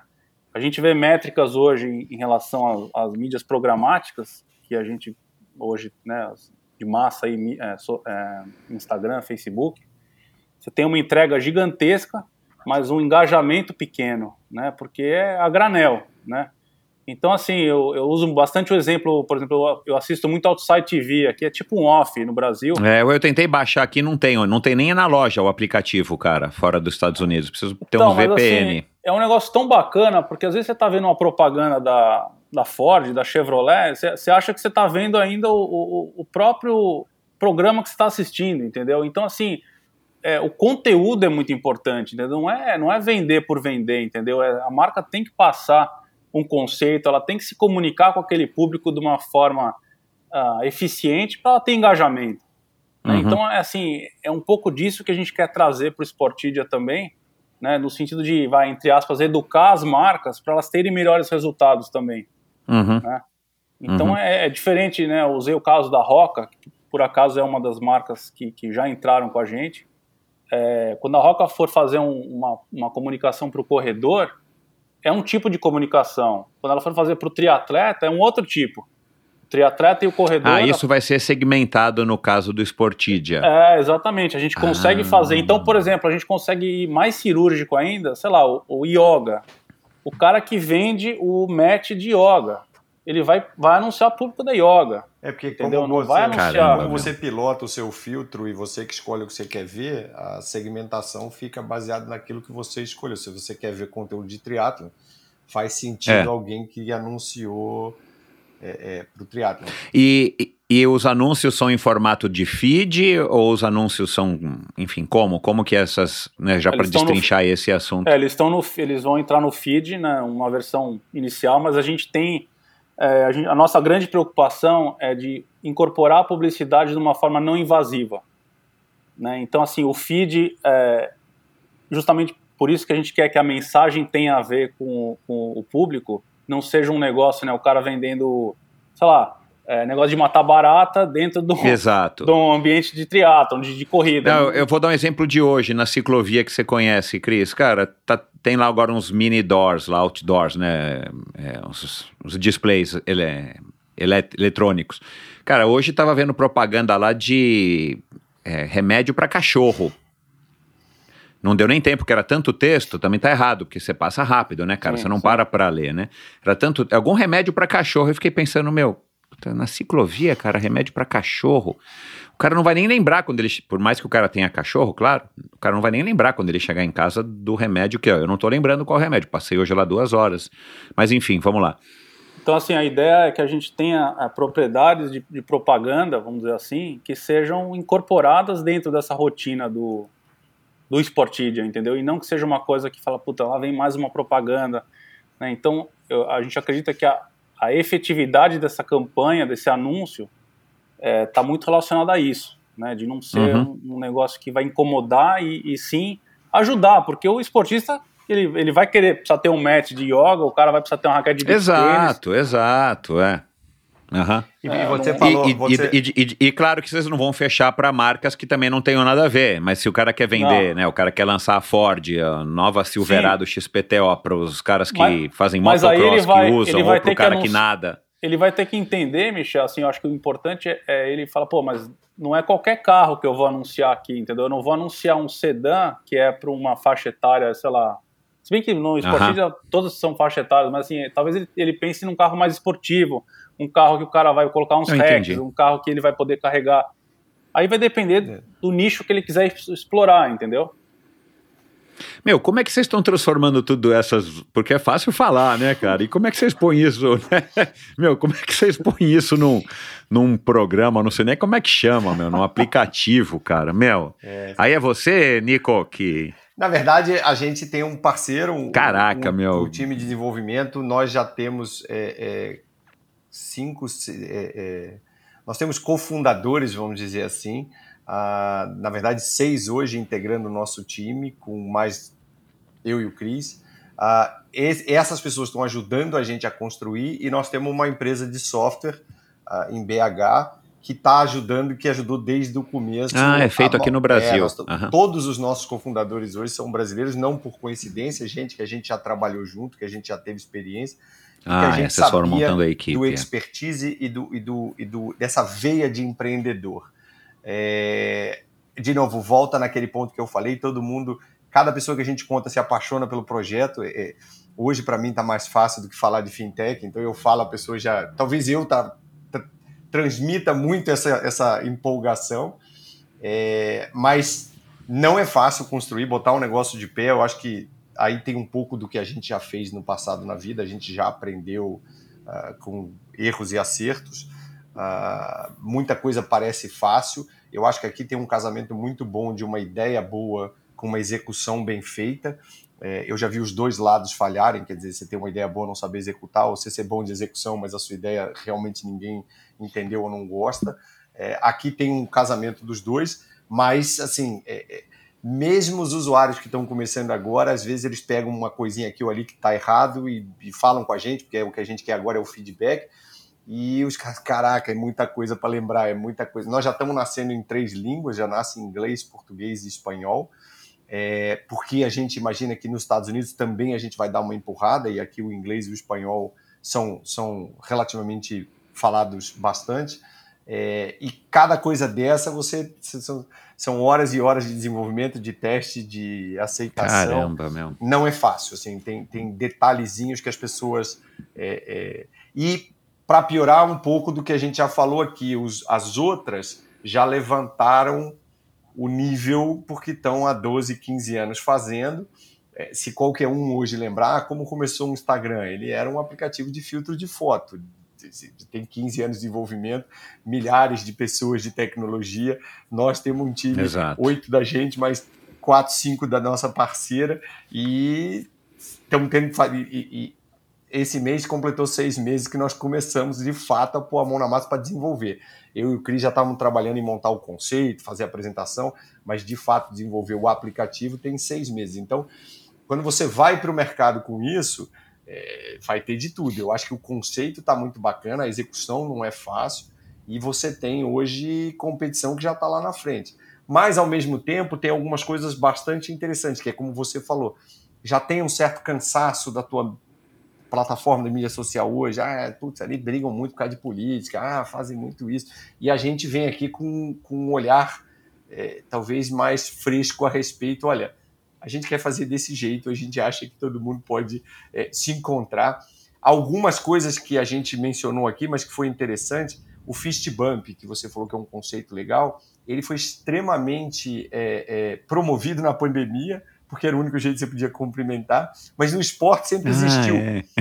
no, então parece uma carona, mas no esporte sempre existiu o fist bump, quer dizer, já foi o, o high five e tal, mas o fist bump sempre existiu. E a outra coisa que a gente viu é que na pandemia, quando você prendeu esse monte de gente querendo praticar alguma coisa dentro de casa, todo mundo começou a tentar pilotar mais a mídia social. E a primeira coisa que tirou as pessoas de casa foi fazer uma atividade. Vai dar uma caminhada, vai fazer um pedal, vai na praia jogar alguma coisa. Foi assim que todo mundo saiu. Então, é, é, de novo, a pandemia mostrou para gente assim, um mundo que a gente sabe, né? A gente conhece. O mundo pode ser muito ruim, você pode ter guerra, briga política, mas tem sempre alguém que topa e fazer alguma coisa que você está afim de fazer, não importa que horas do dia e não importa em que lugar do mundo você está. Tem sempre um outro maluco que fala assim, putz, isso aí eu fazia também. Vamos, como você falou aí, o quadribol, lutas medievais. É, nunca tem um cara sozinho. Se você conhecer desses 8 mil, um monte de esporte que a gente viu, você fala, não, não é possível. Isso aqui ninguém faz. Aí você olha, já teve campeonato mundial, já Exato, tem o cara exato, não sei o quê, é, já é, tem uma coisa. é. Caramba, como é que os caras estão fazendo isso? É. A pandemia, a pandemia inter, é, além de ter é, dado tempo para vocês é, tentarem, né, quer dizer, começarem a conversar, se encontrarem e tirarem a ideia do papel, mas a pandemia de alguma maneira pesou, teve um, um impacto nesse sentido dessa observação de que todo mundo, cara, é, sentiu essa necessidade de, de se conectar e muita gente passou a praticar esporte porque, né, também era em alguns países era uma desculpa que você tinha para poder ir para a rua, né, além das necessidades básicas de, de supermercado, farmácia e tudo mais. É, teve aí algum peso ou simplesmente é, é, foi só o pano de fundo para vocês poderem se dedicar mais a, a, a criar né, a, o conceito? Ah, eu não, não, sei se teve um peso, acho, acho sim, não, não talvez diretamente, né? Porque a hora que a gente embalou aqui, com pandemia, sem pandemia, a gente ia em frente de qualquer jeito. Mas assim, a gente viu números de mercado que, que impressionaram, né? De, né, você pega, por exemplo, a Peloton, que agora caiu de novo, né? Então, é. Subiu, agora caiu, caiu de novo, porque as pessoas estão usando a, a bicicleta para guardar como cabide, né? É, é, é. Mas, por exemplo, o mercado de ciclismo, que é o que, é o que eu estava mais, mais ligado, é no mundo inteiro, né? Cresceu Falta 30%, 40%, peça, é. entendeu? É, então, assim, as pessoas precisavam de alguma fuga, né, para se manter sanas, né, mentalmente, né? Que é aquela história que eu falei lá atrás, né? Você tem que estar tá com o corpo ativo para sua mente estar tá, tá ativa também e uma coisa puxa a outra, né? É, então, assim, eu acho que muito dessa coisa mental, né, que a gente que foi fundamental aí para a gente passar por essa fase de Covid, ela está relacionada com o movimento, né?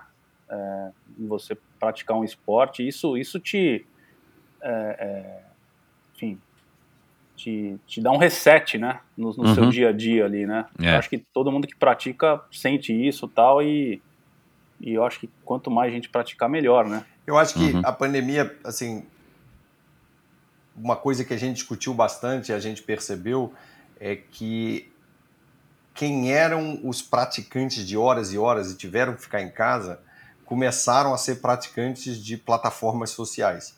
E aí ficou muito óbvio que faltava uma que só falasse do assunto que eles gostavam, porque aí ele, quer dizer, talvez ele vivesse um pouco menos isso, mas quando ele começou a viver mais, pô, o pessoal está discutindo. A gente conheceu gente que falou: não, eu tenho dois perfis, eu tenho o meu normal e o meu desportista, porque aqui eu só engajo com gente que fala da, da minha coisa.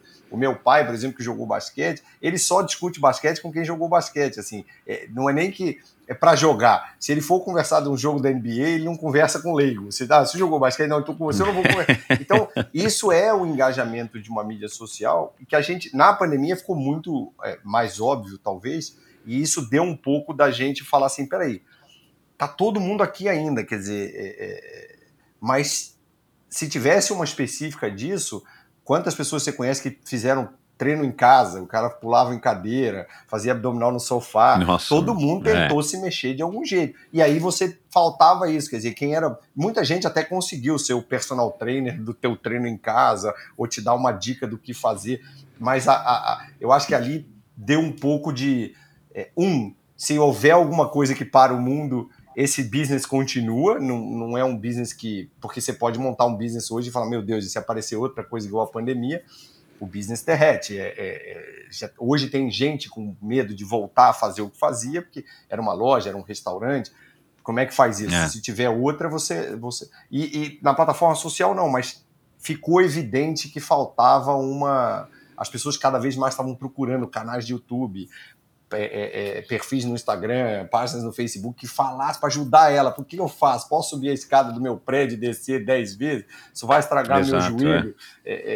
Ah, você tira a conexão pessoal, né? Em, em, em, corpo a corpo, algum, você tem que se conectar por algum lugar, né? Exato. Então é, aí que o digital fala mais alto, né? Uhum. Cara, até os números do endorfina cresceram, cara, na pandemia, passado uns dois, três meses, logo depois, quer dizer, de todos os podcasts, né, pelas pesquisas, cresceram, porque as pessoas estavam buscando, primeiro que fugir daquela desgraçada toda que que, cara, a gente não pode a gente não pode se isolar do mundo, mas, cara, ficar vendo desgraça, né, contagem de quantas pessoas estão morrendo a cada dia, a cada minuto. Uhum, uhum. É, eu tenho a impressão que se tiver uma, uma pandemia, né, e dizem que é só questão de tempo, tomara que demore muito, né, pelo menos pra gente, é, cara, eu tenho a impressão que o negócio de vocês vai bombar mesmo, essa é a verdade, né, cara, porque é, tirando o, o, aspecto que vai todo mundo ficar pé da vida de novo de ter uma pandemia, cara, mas a gente já vai ter, a gente já vai ter tido a experiência, né, de, de como é que lidar com ela. Uh, Vai dar para gravar podcast na, no Sportidia para falar de esporte? Vai ter um espaço lá, cara? Já, já tem o meu Endorfina, né? Eu criei o nome Endorfina. Não criei Michel, né? Acho que eu vou ter que criar um outro usuário Michel. Mas, pô, vai, vai ter espaço lá, cara? Tipo um, um Clubhouse para você poder também fazer áudio e tudo mais? Vocês já pensaram nisso? Um mini YouTube, ou mesmo um YouTube, alguma coisa. Eu, eu, eu acho que a gente chega lá, eu acho que é, é, hoje você precisa de muita estrutura para guardar esse volume de dados aí, de, de, de, um podcast inteiro, um vídeo inteiro, mas é um modelo que a gente discute muito é, de parecer um Spotify, de parecer um. onde você tem conteúdos que são criados e que você de fato monetiza em cima através da nossa plataforma. Então, é, é, talvez a gente tenha mais para frente algum jeito do usuário é, ser um usuário premium e aí ele tem acesso a escutar os podcasts ou ver os vídeos ou às vezes a gente fala muito disso conteúdo que você produz praticando alguma atividade pode ser até o louco que faz trekking e as fotos dele são maravilhosas. E esse cara pode monetizar em cima dessas fotos que ele produz. É, é, é cada um tem aí um pouco dessa história. E sim é um lugar que a gente quer chegar. A gente quer que tudo que se fala de atividade física e de esporte se concentre no esportivo então faz parte do nosso dia a dia. A gente discute, por exemplo, stories. A gente vai ter stories, não vai ter stories. Na primeira versão é, é um negócio bem complexo você montar stories, mas é, é, na primeira versão não tem. E assim, vai fazer falta, não vai fazer falta? Em que momento você escolhe que é um post ou é uma story? A mesma coisa, você vai ter live TV, quer dizer, você está ali e você quer filmar o evento acontecendo. É, de novo, os nossos concorrentes têm um pouco mais de grana e de time que a gente. Então, é, é, nós estamos aqui no vida de atleta, sabe? Te deram o povo manteiga uh -huh, de manhã uh -huh. e sai treinando, que uma hora você chega lá. E aí, quando você vira um atleta bom, famoso, aí você tem as melhores raquetes, o claro, melhor óculos, claro, claro. patrocinador. Então, nós vamos chegar lá, eu acho. Eu acho que muita coisa vai ser criada. E a gente, de novo, tem essa pretensão de escutar muito o usuário. Eu acho que isso é uma coisa que para nós faz muita diferença. É, por exemplo, como você falou, se uma assessoria vai usar a gente, é, o que, que falta para ele? Ele hoje, por exemplo, muita gente passa ali na USP, vê aquelas tendas e, e fala: ah, isso não é para mim, é muito difícil. Quer dizer, dá para eu fazer alguma coisa que ajude ele a pegar esse público e trazer para ele ensinar a correr ou a pedalar?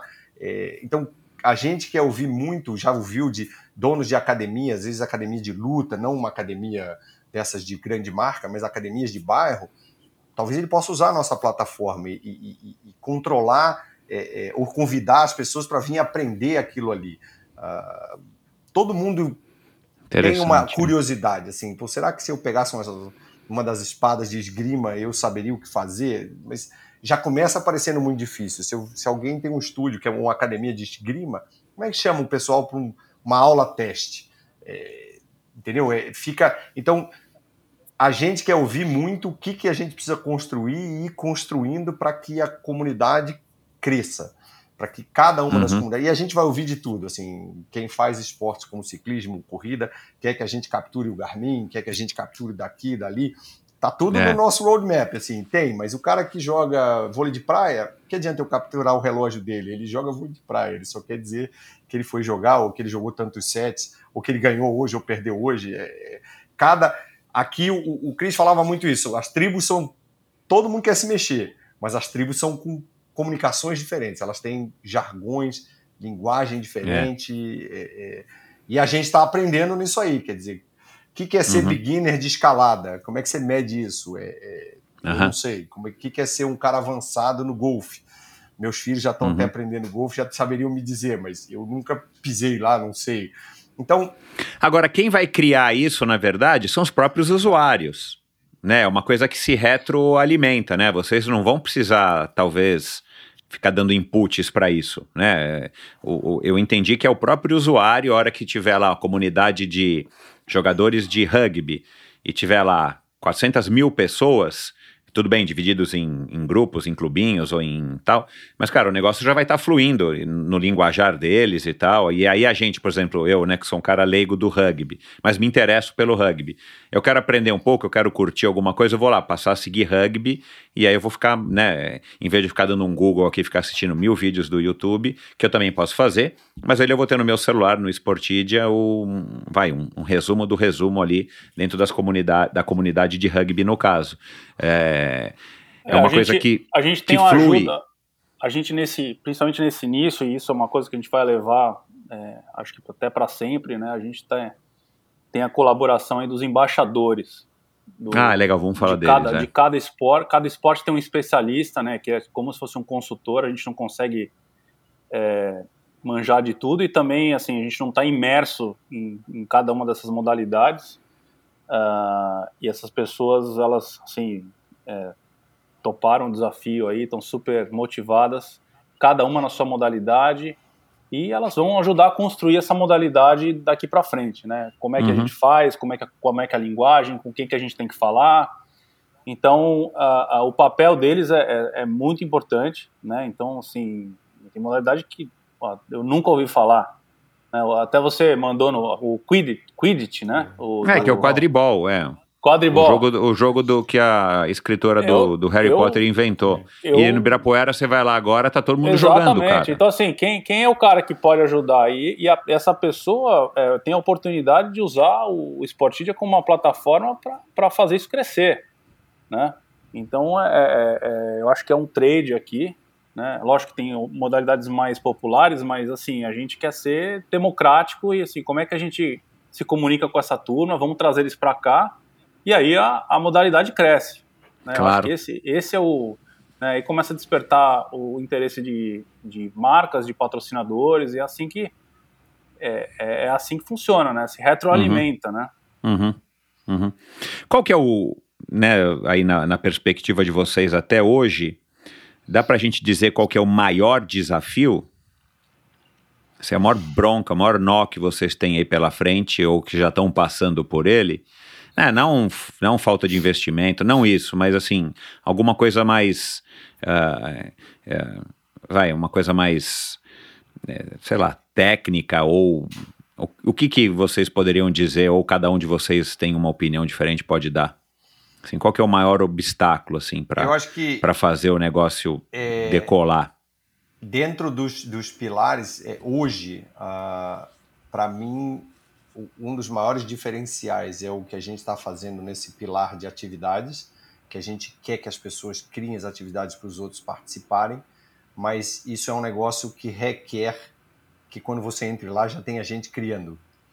Então isso é um negócio que não existe no mundo hoje. Se você, desde você procurar um professor de judô para o seu filho, até você achar um lugar para sua gente da sua idade, do seu nível para aprender kitesurfing, você não consegue. Você vai googlar, você vai achar escolas, você vai achar gente que põe preço, mas de fato, aí você procura se tem review, se tem cinco estrelas, quatro estrelas, você não consegue, você não consegue engajar, como você falou aí do rugby. Você falou, pô, se eu conseguisse, começasse a seguir, não só a seguir, já pensou? Daqui a pouco o cara do rugby de perto da sua casa, ele diz, olha, aos sábados, tal hora, eu vou ensinar quem não sabe nada.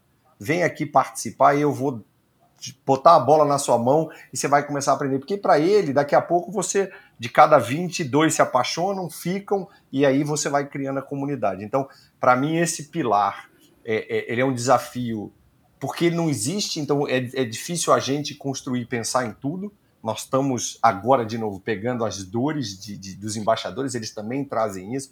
Pô, não tem um lugar que o cara me acha quando ele quer vir aqui. Não tem um lugar que, se eu for botar uma oferta, porque é de graça, quase ninguém vê, porque ninguém me segue. porque eu faço um esporte que não, não entende. E você vê muito assim, você passou no Birapuera duas, três vezes, viu aqueles caras jogando um negócio totalmente louco, te gerou curiosidade, mas dava para gerar essa curiosidade antes, mesmo sem você sair de casa.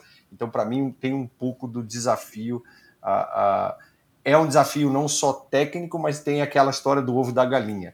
É, você tem que gerar conteúdo, você tem que gerar atividades ali para que o cara entre e ache o mapa e fala, putz, esse mapa tá cheio de atividade aqui perto da minha casa, e às vezes está falando de São Paulo, é mais fácil, até por isso a gente tomou um pouco essa decisão, vamos lançar no Brasil, vamos lançar em São Paulo, porque São Paulo é uma pequena, grande comunidade, né? Todo mundo se conhece de uma certa forma, mas é uma cidade uhum. gigante. Se você lança em uhum. cidades que são espalhadas, principalmente em muitos lugares aqui dos Estados Unidos, você talvez aparecesse uma atividade aqui, outra 10 milhas para lá, ou 10 quilômetros para lá, e aí você não ia ter essa população. Então, é um, é um. Como é que você cria o efeito, vou chamar aí de Starbucks, né? Para onde você olha tem um Starbucks. É, é, é como é que para onde você olha tem alguma coisa para você fazer dentro desse mapa de atividade. Mas é o que nunca ninguém fez. Então, assim, é, é um grande diferencial. Nenhuma das redes sociais é, é, todas elas estão preocupadas em conteúdos. Pode ser vídeo, pode ser foto, pode ser post, pode ser story, pode ser TikTok, mas é sempre conteúdo. Nunca. Uhum.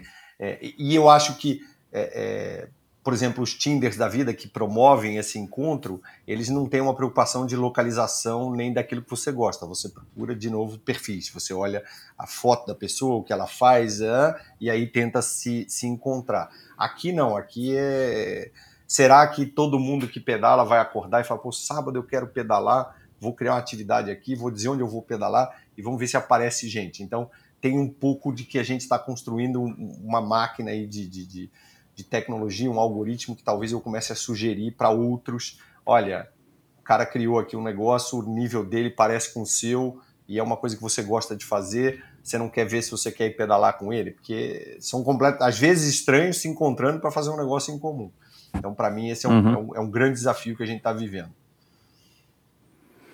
Isso tudo é. que você está falando aqui agora, por exemplo, isso tudo é viável tecnologicamente falando, do ponto de vista da. Assim, eu não entendo nada, né, de tecnologia. Tipo, é, o céu é o limite ou é. você encontra obstáculos que não sejam só também financeiros e de investimento? Mas não, o cara, o cara chega para você lá em BH e fala: Meu, isso aí não dá, Nico, é impossível. Não dá, né? Igual não dá para fazer teletransporte, né? Não dá para fazer não, isso. Aqui... Existe isso ou do jeito que a gente está hoje, e claro, né, no nível de tecnologia que demanda um aplicativo como o Sportidia, cara, dá para você fazer o que quiser, depende de tempo, de investimento. Não, tecnologicamente hoje não é, é, é não é impossível, é, é, é bastante factível. Ah, tá. é uma questão de como é que você gera o hábito. Então, como é que as pessoas têm o hábito? Uh, uhum. Acho que muito se fala assim: você sai, vai lá e compra o seu Garmin, você vai pedalar, você passa a usar ele até para ir no banheiro, porque você quer que o seu Garmin meça alguma coisa. Então, você é. vai buscar o hábito porque aquela ferramenta que você comprou é legal. A gente vai chegar lá no Sportidia, a ferramenta vai ser legal. Você vai começar a sempre abrir o Sportidia para ver qual é a próxima coisa que você vai fazer.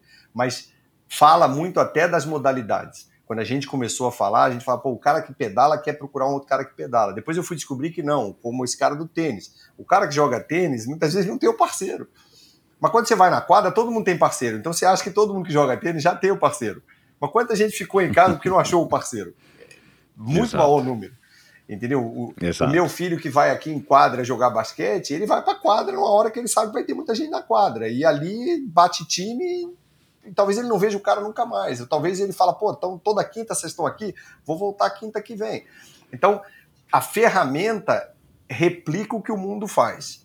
A ferramenta vai ajudar você a achar, isso tecnologicamente é viável, mas nós precisamos fazer você ter o hábito. E é isso que é o desafio de. É, é, aí você falou: se tivesse dinheiro infinito, você empurra com marketing, você empurra com propaganda, você ensina as pessoas. Aqui nós vamos ter que empurrar pelo crescimento orgânico. Você uhum. é, talvez se lembre, é, pô, eu tenho um grupo, vou tentar trazer o grupo para cá, vou organizar por aqui, vou fazer as pessoas usarem a ferramenta. E você, Cris, o que, que, você acha? Ah, assim, eu acho que é, não é nem a questão né, de ser uma tecnologia disruptiva, assim, não é, não é, não acho que não é, não é o cam não é esse o desafio, mas assim é, é a gente conseguir de fato, executar, né, materializar todas as ideias que a gente tem na cabeça, né? É, a execução disso, ela, ela, ela é complexa e, e, o Sportidia não é um app, ele já nasce, ele já nasce grande, né, Michel? Tanto do ponto de vista de, de abrangência, né, 160 modalidades, hoje a gente vê mais aplicativos mais verticais, né, em uma, uma, duas modalidades, mas também a gente, você falou também, a gente reuniu num aplicativo de esportes uma série de outras funcionalidades, né, a gente não é só uma rede social, a gente não é só um app de atividades, a gente não é só um, uma troca de mensagem, né, não, des, des, não des, é, menosprezando os outros, né? Claro, é. Mas assim, o nosso sonho é um sonho grande, né? A gente falou, cara, se a gente vai fazer esse negócio, tem que ter tudo isso. Então, eu acho que é, quando você vai né, vender ideia para o investidor, ele olha a ideia, que eu acho que a ideia a gente consegue vender muito bem. Né, todo mundo a, a, adora, ainda mais os caras que a gente apresentou essa semana para um cara que nem é do esporte, não é esportista, o cara adorou. Ficou, ficou alucinado. É, isso é ótimo. Quando também, você é. fala para um cara de esportes, então assim, já é não é nem meio caminho andado, é a maratona inteira andada, Uhum. né? Uhum. É, então, é, é, tem essa questão né, de, da ideia, né? A gente a está muito confiante no que a gente está né, tá construindo aqui. A, gente, a outra parte é a equipe, né? Então a gente quis trazer para dentro do nosso time os faixa preta aí de áreas diferentes, né? Porque assim você tem que ter gente extremamente capacitada e motivada e, e 100% comprometida para uma startup. Né? Startup não é, não é qualquer brincadeira, não é, não é repartição pública, né? mas você tem que executar, você precisa executar. Né? É, então, assim, a execução, assim, você não tem ideia, às vezes a gente fica em discussões e por causa de um botão, é três horas falando do raio do botão. Ou aparece uma coisa no ar, puta, a gente não pensou nisso, mas era assim, é, às vezes uma coisa tão óbvia que na verdade a gente tem que parar, voltar e falar não, como é que isso vai ficar? Como é que é, qual, qual que é a visão? E aí voltar lá atrás. Então assim é, é muito detalhe, Michel. Assim a gente, né? É, talvez não. Existe algum tido... método para organizar entre vocês aí todos esses detalhes e quais são as prioridades? Porque aí você tá, né? Você tá pedalando lá, você fala, cara, eu lembrei de um negócio, bom, aí você vai anotar em algum lugar, e como é que você, né, vocês têm aí, não sei, enfim, uma curiosidade, como é que vocês organizam, cara, já que é um negócio tão grande, e com tanto detalhe e, e pormenores, como é que vocês organizam, cara, também esse fluxo de trabalho para que não fique o negócio, chega numa reunião, todo mundo dá 500 ideias, né? Sim, empresa sim. grande é assim, né? O Nicolas já trabalhou, o Nicolas, o, o, o Nico. Cara, aí pronto, todo mundo tem ideias, aí todo mundo embora para os seus cubículos e, e- e nada rola, né? Como é que vocês fazem, cara, já que vocês não têm tempo a perder e o dinheiro não é ilimitado? Então, Michel, eu acho que o, o, o Nico traz essa bagagem dele. Ele é um cara extremamente é, metódico e, e também é diferenciado nesse sentido. Ele, ele traz essa expertise de organização. Então, qualquer coisa que a gente fala lá, tá lá o Nico montando dentro do, do Trello, do ClickUp. A gente tem algumas ferramentas Uhum. que ajudam a gente nesse gerenciamento. Então, é, é, é, ele, por ser um cara mais, mais do, do, do TI, do, do metódico, ele, ele traz essa expertise e ele acaba organizando a casa. Eu acho que, de certa forma, o virtual assim, tem prós e contras. Né? A gente tem, tem que se organizar melhor através desses, dessas ferramentas pelo, pelo, pelo fato da gente não estar presencial, né? É lógico que a gente perde, perde bastante pela questão de agilidade de comunicação e né, de você estar do lado da pessoa e já cobrar alguma coisa.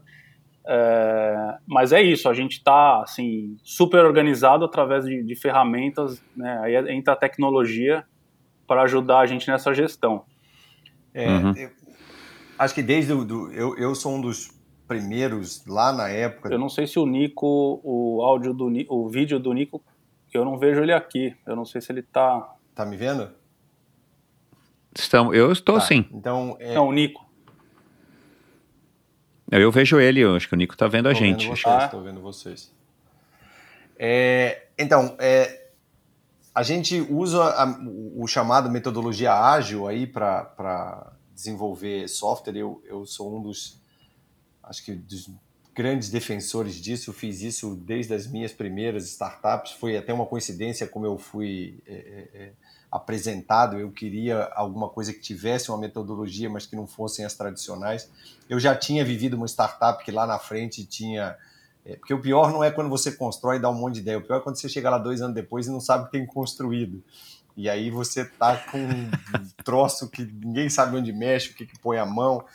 É, então, e, e, a ideia é muito simples: é você, você sabe onde você quer chegar, você sabe os seus sonhos, você sabe tudo, mas me diz uma coisa: o que, que você vai fazer nas próximas duas semanas? Então, você planeja o que você vai fazer nas próximas duas semanas, e é interessante você ir disciplinando a, o teu time inteiro a pensar desse jeito. Quer dizer, muita gente que nunca foi exposta começa, não, não, mas eu vou esquecer aquilo, e eu brinco com as pessoas, eu falo, ó, tá bom, escreve aí no teu bloco, guarda, porque se de fato for importante, lá na frente vai aparecer mas é, é uma metodologia que fala isso. Assim, eu vou fazer isso essas duas semanas e eu tenho que chegar aqui no fim dessas duas semanas com isso entregue. A gente, agora, não evita isso. A gente às vezes entra em reunião e quando você vê, você está sonhando lá com alguma coisa que vai acontecer daqui a um ano. É, por exemplo, a discussão de stories foi uma que já a gente já perdeu tempo, tempo, tempo, até o dia que a gente falou: olha, a gente não fala mais disso, vai ser muito difícil a gente lançar na primeira versão. É, é, vamos deixar isso para depois, entendeu? Então é. Uhum. Mas é extremamente. É, para mim, sempre foi divertido e desafiador você montar um negócio desse. Aí, de novo, a gente parece sempre voltar para o meio do esporte, mas é, não adianta você querer saber que você vai participar de um evento daqui a cinco anos. O que, que você vai fazer essa semana, semana que vem? É, é, cada, cada ciclo seu, sendo mais curto, você atinge os seus objetivos então a gente trabalha muito em cima disso em todas as áreas. A gente cria. É, é, todo mundo é viciado, assim, eu vou esquecer, não, abre aí um, um, um. a gente chama. Você viu muito isso em startups, você vê muito aqueles vidros com post-its colados. É, esses post-its hoje se é, digitalizaram, então são plataformas que você usa, mas basicamente é isso. Cada coisa, cada post-it daquele é um negócio que você vai fazer nas próximas duas semanas. E aí a parte que eu brinco é que quando uma pessoa começa, pelo menos quando a gente era presencial, você dava um post-it, mandava o cara escrever uma coisa que ele não pode esquecer, depois você mandava ele rasgar e jogar fora, e a pessoa fica nervosa, né? Não, mas eu vou esquecer. Não, não, se, se ficar import, se for importante, você vai lembrar, vai aparecer. Mas a pessoa já começa. Então tem gente que esconde post-it, tem umas histórias que o pessoal ah, é? chama, vamos, vamos criar uma lista, vamos criar o wish list, o backlog. Você fala, olha, você pode criar isso tudo que você quer, mas você vai perceber que Hoje você tem um negócio, aí você fala, putz, eu preciso consertar isso para amanhã. Então você tá, ah, agora eu preciso fazer essa coisa nova para semana que vem. E você vai andando com essa com essa cabeça do, do e, e realizando e você de novo, nós trouxemos gente boa para fazer isso, é, é, é, pessoas que sempre andaram nesse caminho. O Brasil tem gente muito craque, é, que são, são figuras conhecidas no mundo inteiro, que fazem bem essa Legal. parte de, de construção. Então é, é mas é super interessante. É, é, é, há uma grande distinção. Hoje empresas grandes estão aplicando isso também. Obviamente que elas tiveram que passar por uma desconstrução do jeito que sabiam fazer e reconstruir. Exato, é, é. Mas volta até um pouco ao que você falou do esporte. É, hoje treinar é diferente do que era 20 anos atrás. Desenvolver software ou botar de pé. E hoje tem muita ferramenta, muita coisa que há 10, 15 anos atrás para você fazer uma startup até era você que construía, pegava o seu servidor, comprava, instalava lá num, numa prateleira ou no data center, botava cinco. Você... Hoje você vai numa Amazon, numa nuvem dessa da vida, você monta toda a infraestrutura da sua empresa em um dia e aí você começa a rodar, entendeu? Uhum. É, tem, tem, tem muita coisa pronta, eu acho que o, o mundo realmente evoluiu. O remoto tem suas vantagens e desvantagens. Hoje nós temos uma empresa com gente espalhada, seria muito mais difícil. É, pois é, então. Vê, mas a gente vê algumas desvantagens. Tem hora que claro. você queria estar todo mundo numa sala e falar, pô, vamos resolver isso aqui rápido, e aí você liga para um, põe o outro na call. E, e, é o mundo como ele tem hoje, não tem jeito. É, eu, eu vejo isso assim, quando eu nadava, você chegava para nadar uma competição, o cara falava assim, a piscina tá gelada tá para mim, tá pro do lado, tá pro do outro lado, assim, todo mundo tá na piscina gelada, não teve treino é, para isso, mas você exato, vai ter que não tem uma raia que tá mais quente do que a outra. Não, não tem, não dá para você reclamar e falar assim, pô, mas eu treinei só para piscina que não era gelada, vamos esperar a semana que vem, não, não tem isso também, a prova é tal hora, você tem aí um minuto e pouco para resolver o problema. É o que você tem. Entendeu? É... Vai ter versão paga? Vai ter? Você chegou a uma hora e falar, ah, o, de repente o cara vai ter uma versão premium, uma conta premium, vai ter uma versão, vocês planejam isso? Tipo, o cara quiser ter, para ter, né, os, os, os add-ons, eu não sei como é que fala, os benefícios ou os, os recursos, gente, é, sei é, lá, no nosso plano premiums. inicial, né, no nosso é, business plan inicial, a gente tem uma ideia de ter, né, a gente tem uma, ainda um, uma ideia de como vai ser isso, mas como a gente falou, acho que a gente vai ter muito, agora que a gente abre né, as cortinas, aí a gente vai também muito, a gente vai aprender muito, né, com, com o próprio usuário utilizando uhum. e, e, ouvindo feedback, né. A gente tem uma linha mestra que aqui é startup construindo o avião e a asa do avião em pleno, pleno voo, né. Então a gente não pode, a gente não pode achar que uma coisa é verdade absoluta, né. Acho que essa também é uma filosofia nossa que nada que a gente não possa mudar. Acho que esse é um dos, dos, dos, negócios, das coisas legais de uma startup, né? Que você tem flexibilidade e agilidade para fazer as coisas e, e, uma das coisas que, que me, me apaixona nesse, nesse estágio, né? De, da empresa. É, então, assim, a gente tem, tem uma ideia, assim, de fazer uma, uma parte paga e com algumas ideias já, né? Uma coisa que a gente não falou, que eu acho que é legal falar, uhum. que a gente tem também para entrar talvez uma versão 2.0 já, que é uma gamificação dessa história toda, né, de você ter uma, uma espécie de eu acabei de anotar isso aqui, pois você é, acredita, cara? Mesma, nós. Que eu ia perguntar. Acabei de anotar. Então, assim, a gente tem já isso, né, já bem, bem claro que a gente vai ter, já, até já era para ter lançado, mas a gente acabou é, priorizando outras coisas para essa versão 1.0, mas acho que é uma das primeiras coisas que vai entrar é, essa moeda corrente aí, que vão ser as medalhas. O, o Sportidian ganha medalha por é, feitos e a gente vai definir as regras e, e, e, vai ser como se fosse uma moeda corrente que ele vai usar depois para trocar por benefícios, por brindes, por descontos. Uau! Mas eu, eu, acho que o importante é, a gente tem muito na cabeça que a versão premium não são por features do aplicativo que você vai ter que pagar para usar. A versão premium é mais para você ter acesso a, por exemplo, vamos dizer que você põe o seu podcast lá, mas você quer monetizar. Então só os premiums vão poder escutar o seu podcast e você vai ganhar com isso em cima da assinatura deles. Uhum. Aí muito modelo parecido com o Spotify. É, é, o artista é remunerado se eu escutar a música dele. Uhum. Ou, enfim, se eu for, tenho que ver uma propaganda, mas a ideia não é uma versão que você paga para usar uma feature A, ah, feature tá. B, é para você ver conteúdos e que esses produtores de conteúdo, de alguma forma, ganhem com isso. Uhum. Então, vai por esse caminho. A gente ainda não tem é, é, é a, a, cabeça tão fechada, mas a gente sempre falou isso. É, é a gente viu muita experiência de um app que nasce, aí depois tira as features, começa a cobrar para você usar e aí ninguém paga, ninguém usa. É, então, esse você... negócio de pagar, eu fiz essa pergunta e ia fazer agora, já que você tocou no assunto, já vou emendar aqui. Cara, tem muitas plataformas que têm dificuldades, né? O mesmo Spotify, que é a que eu mais acompanho, é, a gente percebe que oscila muito né, entre os pagantes e os não pagantes, e isso, no caso do Spotify, é uma das maneiras de gerar receita. Né? Então demorou, demorou muito para o Spotify conseguir é, chegar onde ele chegou hoje. É, como é que vocês é, né? Vocês com certeza fizeram a lição de casa, o benchmark. Como é que vocês veem isso? Então, talvez o modelo seja muito mais você produzir conteúdo e com isso você gera usuários e o usuário eu monetizo pelo anúncio, talvez faça sentido você ganhar porque você produz conteúdo e você traz. Eu acho que a gente vai fazer laboratórios com isso. É, é, eu, não, eu não sei dizer se eu tenho a resposta, de, uhum. ah, dá certo ou não dá certo. A gente primeiro tem que ter, é, é, é eu acho que essa massa de usuários e produtores de conteúdo que faça sentido e pode ser, de novo, aquilo que eu falei, pode ser que tenha gente que queira cobrar porque vai escrever o treino para você fazer em casa. Pode uhum. ser porque vai te dar dica de nutrição. Pode ser porque ele tira fotos lindas no...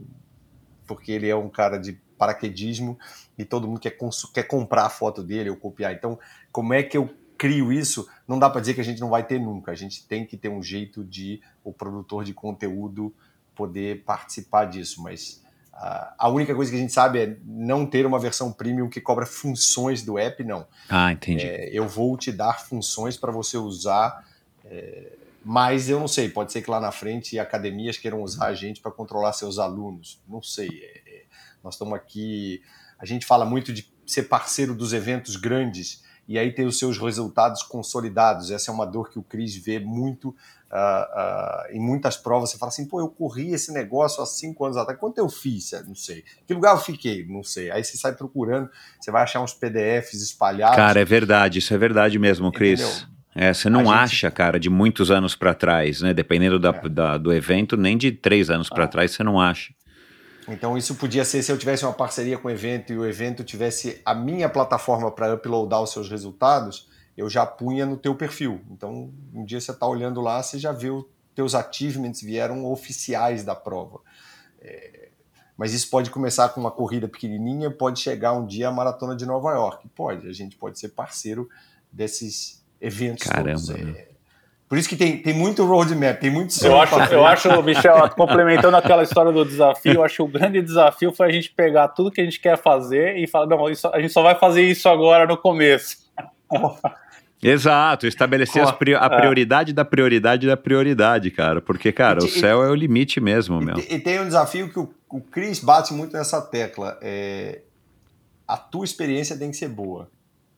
Então, assim, esse é sempre um desafio, assim, como é que a gente garante, mesmo na versão 1.0, que a gente sabe que tem seus probleminhas, que a gente, mas como é que você é, é, é não acha ruim o próprio app, não é nem ah, ele é fantástico porque tem conteúdo de esporte, tem, como é que você clica aqui e não. Claro, é. é não demora. É porque isso é o básico, não... né? Isso vai ser o básico antes de tudo. Pode ter uma foto linda, mas se eu não consigo acessar, eu não dou um fist bump ou sei lá o quê.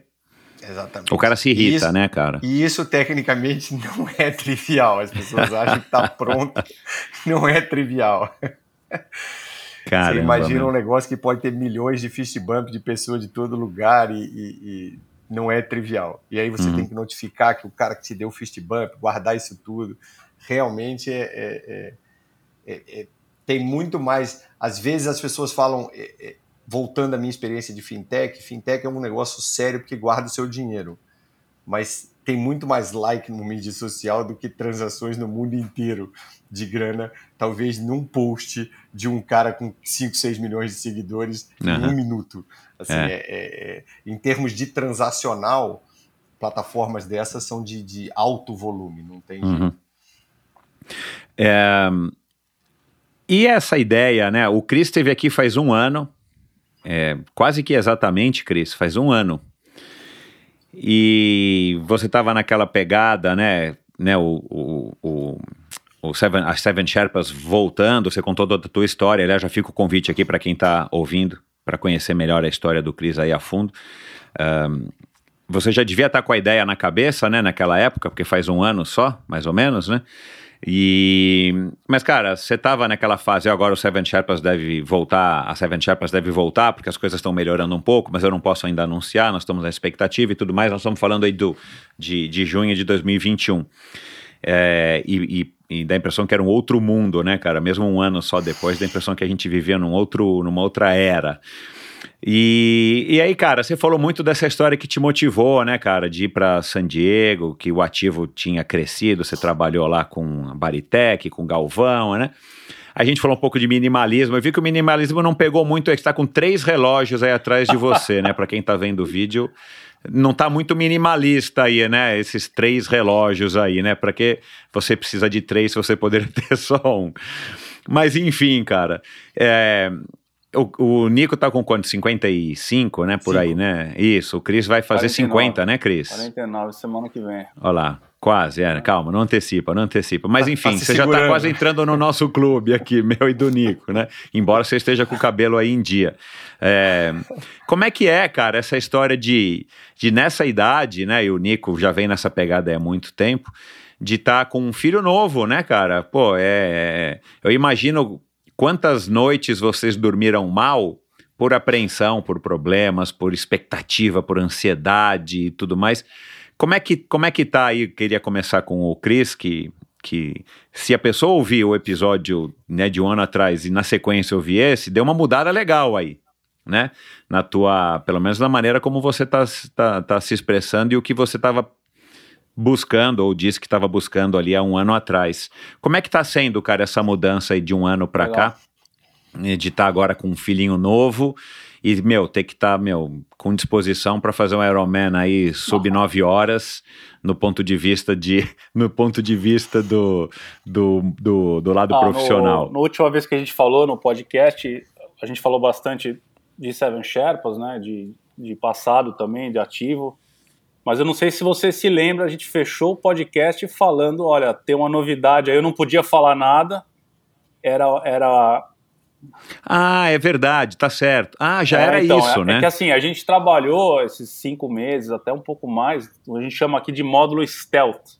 Né? A gente ficou quietinho porque assim, a gente a gente manteve isso uhum. muito a sete chaves, porque a gente, enfim, não tinha nada ainda, né? Agora a gente está numa outra fase.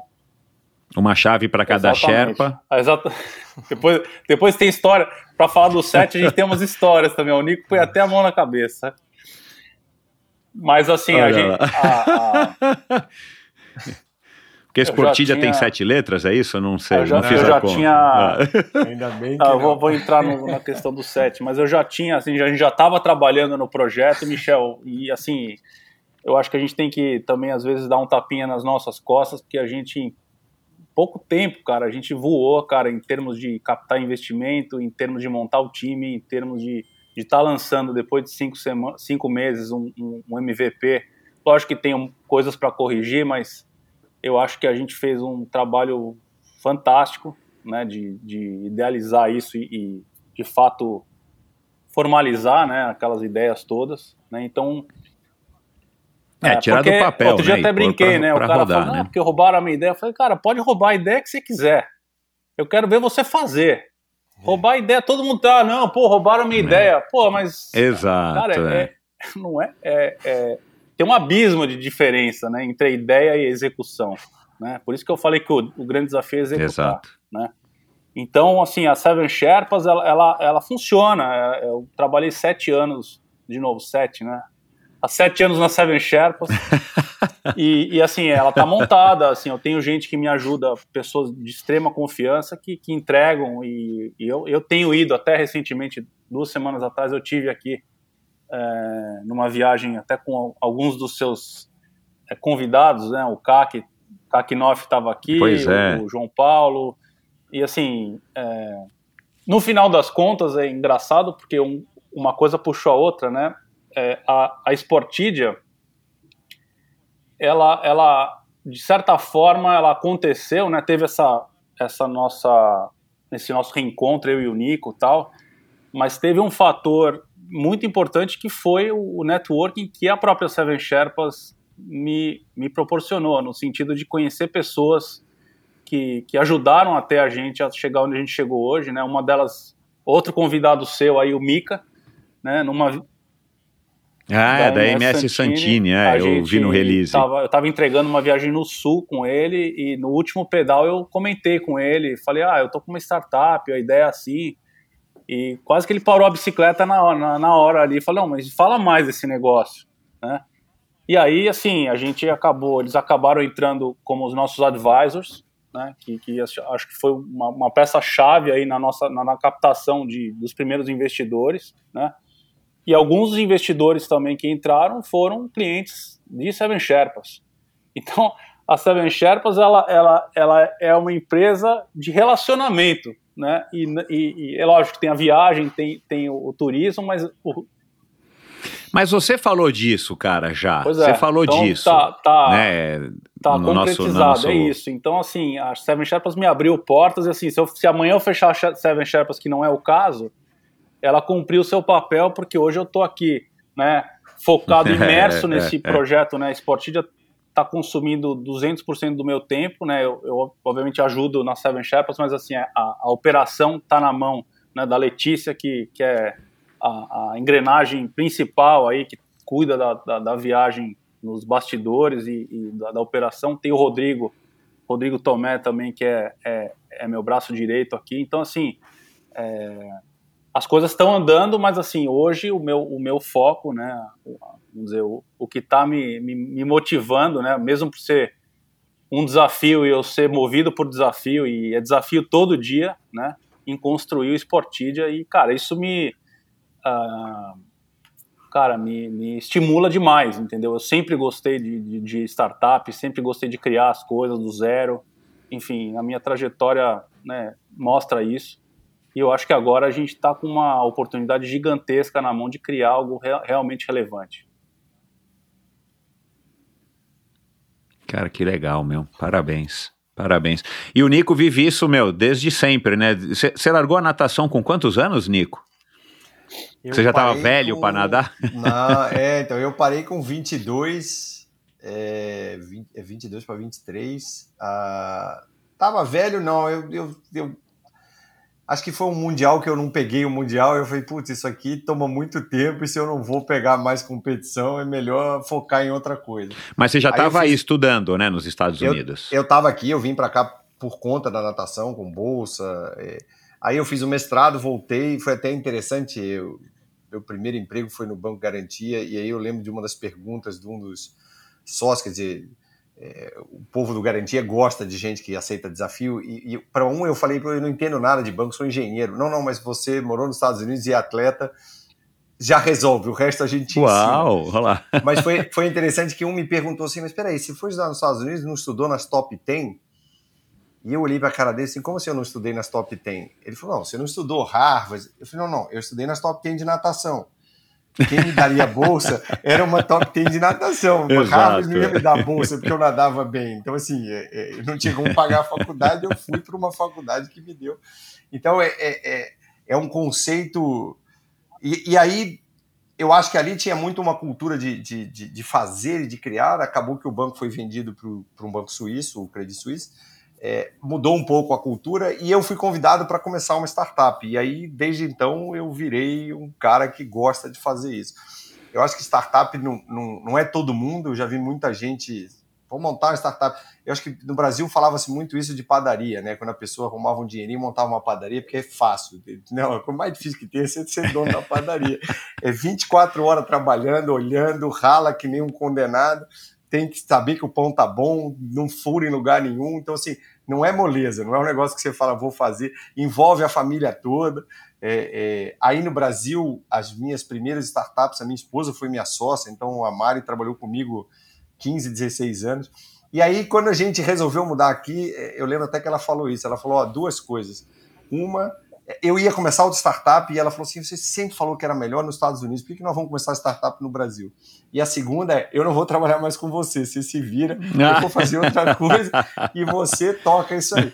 Então é um negócio que consome, acaba que todo mundo se envolve, entendeu? Não tem jeito. O, o, o, os meus filhos aqui nos Estados Unidos tiveram experiência trabalhando, começaram trabalhando na loja da Apple, foi até interessante. Ah, e aí eles, eles contam, né, que perguntaram, como é que você entende tanto de iPhone? Ah, meu pai tinha uma startup de tecnologia. Então, assim, é, você envolve todo mundo, acaba todo mundo sendo fuçador, mexe. Eu acho isso interessante, eu gosto bastante disso. É, apesar de que essa é a primeira que eu faço, que as pessoas entendem o que eu faço, as minhas outras eram mais difíceis, mas é, é, é extremamente eu acho gratificante. E é isso, você vai passando fases. Tem e o pique, mas e o pique, cara? Né? Você com ah, 55, cara, né? Com um filhinho ter. novo. Não, meu, meus filhos já estão já tão Não, não, o filho novo é Sportidia. ah, o Sportidia, Sportidia. Mas é, eu acho que isso é para talvez a minha esposa diga isso para você, é melhor ele ocupado do que ele enchendo meu saco. vai fazer alguma coisa. Mas o, o eu, eu, eu acho que eu vejo muito isso, até em esportes que eu me meto, eu me meti em crossfit com 40 e tantos anos. Você tá bem, cara, para fazer crossfit, né, cara? Eu tinha operado idade, os dois quadris na... de tanto que eu nadei peito. E aí o meu Eita. ortopedista falou assim: você vai fazer crossfit? Olha, leva o meu cartão que você vai voltar aqui. E eu não acho isso, eu acho que se, se você fizer direito, se você correr atrás, se você souber se planejar, é o que a gente faz no esporte. A gente tenta fazer do jeito que a gente sabe. Você só tem que ter essa cabeça, assim. Não é mais eu tenho 20 anos, vou botar todo o peso do mundo É, para tentar é. levantar em cima da cabeça. Eu vim aqui É. para melhorar minha postura, eu preciso fortalecer tal parte. Então você vai fazendo. é, é. Mas eu acho, eu acho divertido, assim, onde eu vou, os caras. Peraí, você tem 55? Como é que você está fazendo isso? Estou fazendo que. Se eu parar de fazer, só piora. Não. É verdade, é. E eu acho que a cabeça também é isso. Você trabalhando, você é, é, vendo os desafios, ah, principalmente com gerações diferentes, assim, a gente brinca muito isso. A gente está pegando agora a geração que já nasceu remota, que o cara já começou a trabalhar, está aí nos seus vinte e tantos anos e acha que o mundo vai ser sempre eu trancado no meu quarto com um zoom aqui e assim que vai funcionar. Sabe? Cara, Talvez seja, talvez você tenha que voltar para o escritório, assim, é, como é que era esse negócio de ir para o escritório todo dia de manhã, entendeu? Se você tem que acordar, tomar É. banho, fazer Houve barba, uma vez, é, meu filho, que eu acordava todo dia de manhã, fazia barba, pegava o carro, ia pro escritório. ficava no trânsito, o escritório era longe, entendeu? É, é, é, mas é, o mundo muda. Então, as adaptações são extremamente, eu acho, desafiadoras e interessantes. Eu acho que idade. A gente viu aqui, um, eh, tem um fundo até aqui nos Estados Unidos que recente, que tem investido muito e, e- e saiu até na Forbes. O levantamento deles é que depois dos 40, fundadores depois dos 45 anos tiveram duas vezes mais sucesso e depois dos 60, três vezes mais sucesso. Então, assim, você tem o pique, mas você também tem a experiência. Exato, Você também é. tem a, a- a- É. a forma de lidar. Não, é, é, outro dia eu estava pensando nisso, todo mundo fala que o cara de startup tem que ser um moleque de 20, isso aqui. E por que, que presidente de país não é? Assim, os presidentes dos Estados Unidos têm 70 e tantos anos. Pois Quer é. dizer, se- Você quer coisa que demande mais pique do que Meu você ser Deus presidente de céu, um meu. país? Assim, Bizarro. é- é- É, é Entendeu? verdade, é verdade. mas o cara traz a bagagem, o cara traz o network, o conhecimento, os sucessos e decepções, é, é, o respeito. Então, não é, não é fácil, mas faz parte, eu acho. E para a gente já caminhando aqui para o final, nesse mesmo tópico, é, aí não tem a ver é, nem com, eu acredito, né, nem com pique, mas tem mais a ver mesmo com, com a idade, porque, cara, nós somos, né, nós somos aqui da mesma geração, embora uma diferençazinha pequena de idade. Mas, cara, eu imagino que vocês não são os caras mais viciados em rede social ou redes sociais, ou não eram, né? Como é que vocês também é, é, se mantêm atualizados ou ligados aí nessas tendências ou no que eu entendi que o Sportidia ele é para qualquer idade, né? Mas é uma rede social, né? Tipo, eu não sou o cara mais ligado em rede social e, e eu procuro me policiar porque eu já percebi que dependendo da situação a rede social me, gera um tipo de desconforto que eu não sei o que que é ainda, não sei se é ansiedade ou o que que é. É o FOMO. É igual dizem, né, que ligar o canal off. É, ligar o, o canal off, cara. Meu sogro que diz isso. Você ligar o canal off e assistir, cara, você não sabe se você fica deprimido ou se você quer praticar o esporte, porque você fica vendo, acha que aquelas pessoas vivem ali aquilo. E a rede social é mais ou menos isso, né, cara? Você pega, tá todo mundo magrinho, todo mundo forte, todo mundo sarado, todo mundo num restaurante legal e tudo mais. E já conversei com muitos influenciadores e criadores de conteúdo aqui no Endorfina que, que dizem mesmo, cara, aquilo lá é 2% da vida, não adianta, né? E a gente só vai postar o que a gente quer que, que mostre. A gente não quer postar você com dor de barriga, vomitando azedo ou, né, na classe econômica do avião batendo o joelho, né, na cadeira da frente.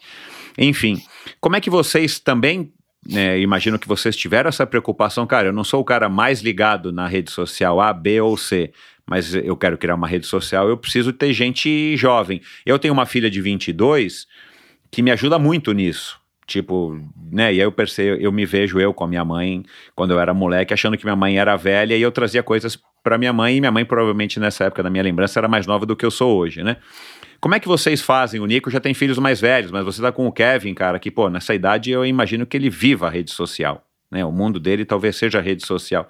Enfim, como é que vocês se mantêm né, na ponta dos cascos e na crista da onda, né, para usar uma gíria bem antiga aqui, nossa, é, com relação a isso, cara, para se manter atualizado, o que que tá pegando e o que que não tá pegando, no Não, jargão Kevin- também da galera. Pegando a gancho do Kevin, ele entrou na rede social, nas mídias sociais, anteontem. o primeiro perfil dele, ele, é um, ele já é um, esport, ele é um Sportidian. Uau! 10. Mas ele tem o quê? 10, 9? 10 anos. Ele tem 9? 10 Quanto? anos. É. Então, mas É, o também é Kevin novinho demais, é, é. é o produto do que eu quero fazer no Sportidio. A rede social dele é aqui. É ele jogar tênis, ele fazer natação.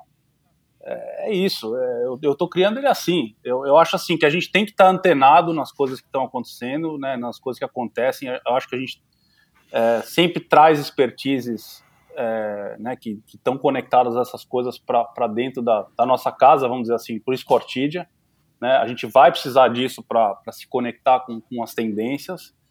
Mas eu acho que tem um pouco também, Michel, da gente seguir instintos, entendeu? Da gente saber o que a gente quer é, o, e, e o que a gente quer atingir, entendeu? Então, às vezes até em pitch para investidor, ah, mas isso é muito difícil.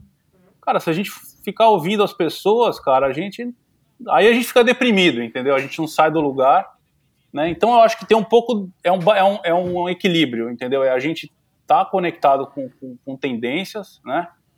É, e é assim que as, o mundo evolui, entendeu? Se você for indo, indo no, no caminho, né, no, ah, agora tudo é virtual, esse negócio do, do, do metaverso, meu, a gente tem, tem um pouco de, de dar arrepio quando a gente ouve isso. Né? Fala assim, pô, mas então quer dizer que então no mundo real você é, é, é, né, não, é uma pessoa infeliz, aí você vai ser feliz no metaverso? Meu? Assim, eu, eu, eu particularmente conceitualmente, eu posso estar enganado, eu não compro essa ideia, entendeu? Eu acho que, que pode ser até uma coisa é, ruim para a sociedade. Então, é, eu acho que é um pouco desse, desse equilíbrio, entendeu? Do, do né, a gente não. Né, eu, eu, sempre gostei de tecnologia, gosto das redes sociais. É, chegou um momento que eu falei, cara, eu só vou usar a rede social para coisas positivas, eu não vou ficar replicando é, cara brigando com outro, eu não vou brigar com ninguém em rede social. Eu, eu até no começo fazia, aí uma hora eu falei, cara, isso aqui não, não vai me levar a lugar nenhum. Não, não, não vou mudar a opinião de ninguém discutindo aqui. Então, é, é, eu acho que é um pouco desse, desse equilíbrio. E, cara, eu acho que seguir os nossos instintos e, e, e né, eu acho que a gente tem uma bagagem é, muito, muito rica dentro né, da, da, da, empresa, né, de expertise, de, de, de, de know-how, de, de, de, várias, várias é, disciplinas. É, e, cara, a gente tem que seguir o que está no nosso coração, o que está na nossa, né, o que está no nosso instinto, né? Então acho que esse é o esse é, o, é o, a minha, minha visão, né? Dessas, dessas duas coisas têm que estar combinadas, né? E se a gente for ouvir os outros, a gente acaba, né? Até, até assim, falando um pouco né, do lado comercial, né? Quando você está, né? Eu tô mais à frente nessa coisa de, de contar o Sportidia para parceiros, para patrocinadores e e às vezes as pessoas não dão muita atenção, né? Tipo, não te retornam e te deixam meio que no vácuo.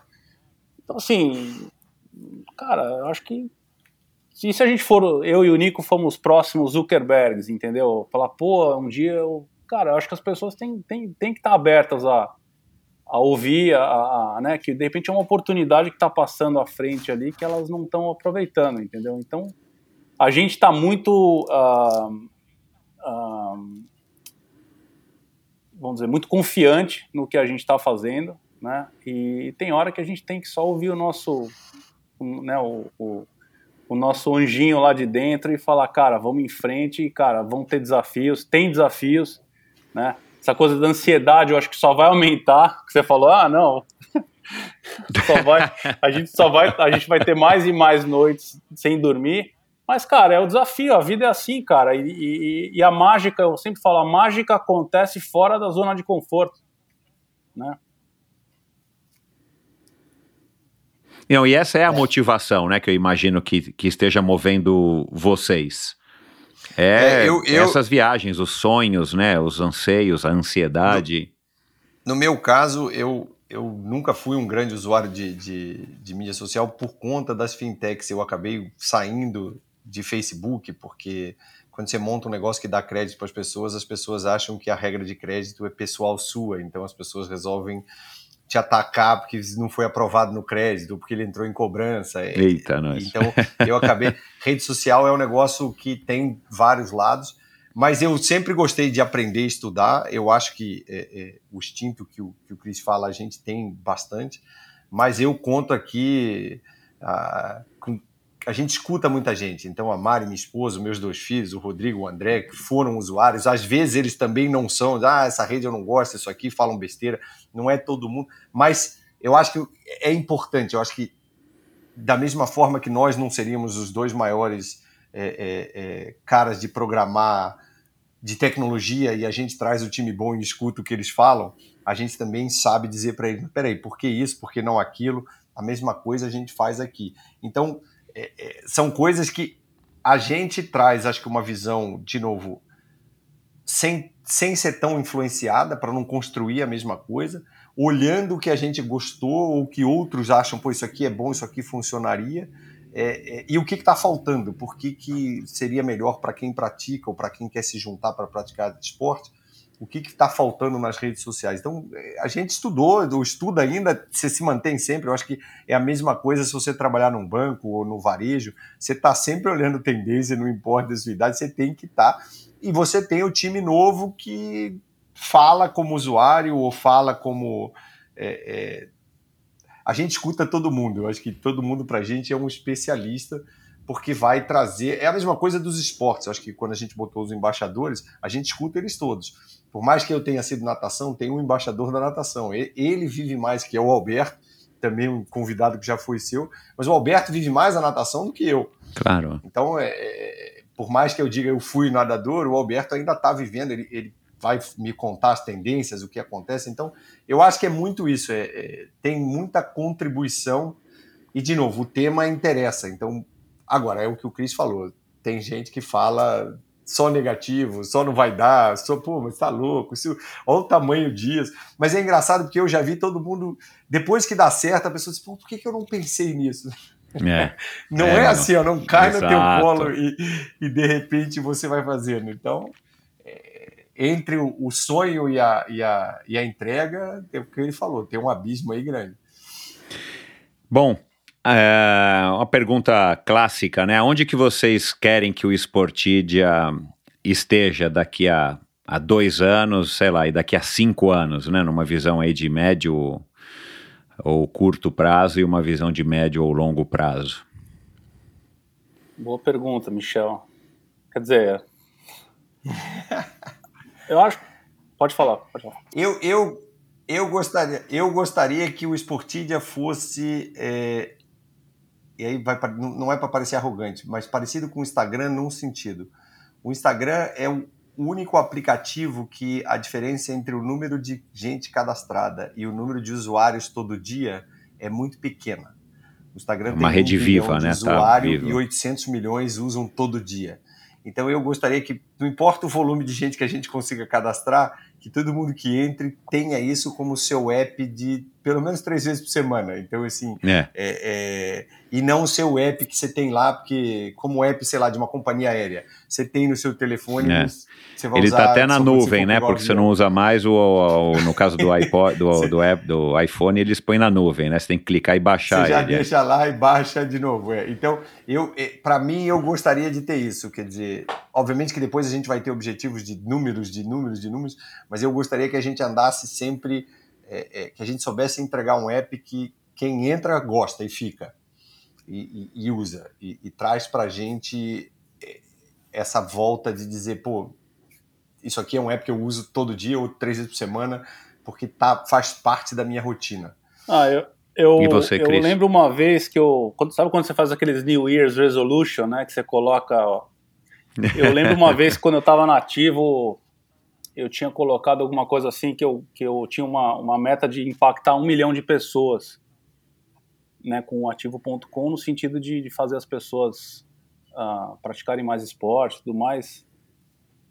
Eu, eu acho que eu não cheguei nesse número, até por uma questão do mercado brasileiro na época ser mais nichado, a gente, enfim, eu não sei se eu cheguei nesse número, mas eu acho que o, o, o propósito do que a gente está fazendo, né, se, se, daqui dois anos a gente começar a receber estatísticas, números, aí falar, pô, a gente, a população, né, não precisa ser do mundo, mas de, de, de uma região ali cresceu 10% é, e colocou atividade no, na sua rotina, né, e, e, e assim, não precisa nem nem checar que com certeza essas pessoas começaram a, a, a ter uma qualidade de vida melhor e viver melhor, eu acho que né, é, é, esse é o grande propósito do que a gente está fazendo. Né? Obviamente, a gente vai ter nossos, nossos KPIs aqui de, de performance, de números, de, de faturamento, é, assim, é, um, é um business como qualquer outro, mas é, eu acho que o, o, o, propósito, como eu falei, eu acho que o propósito aqui é, é, é, é maior do que, do que qualquer outra proposta,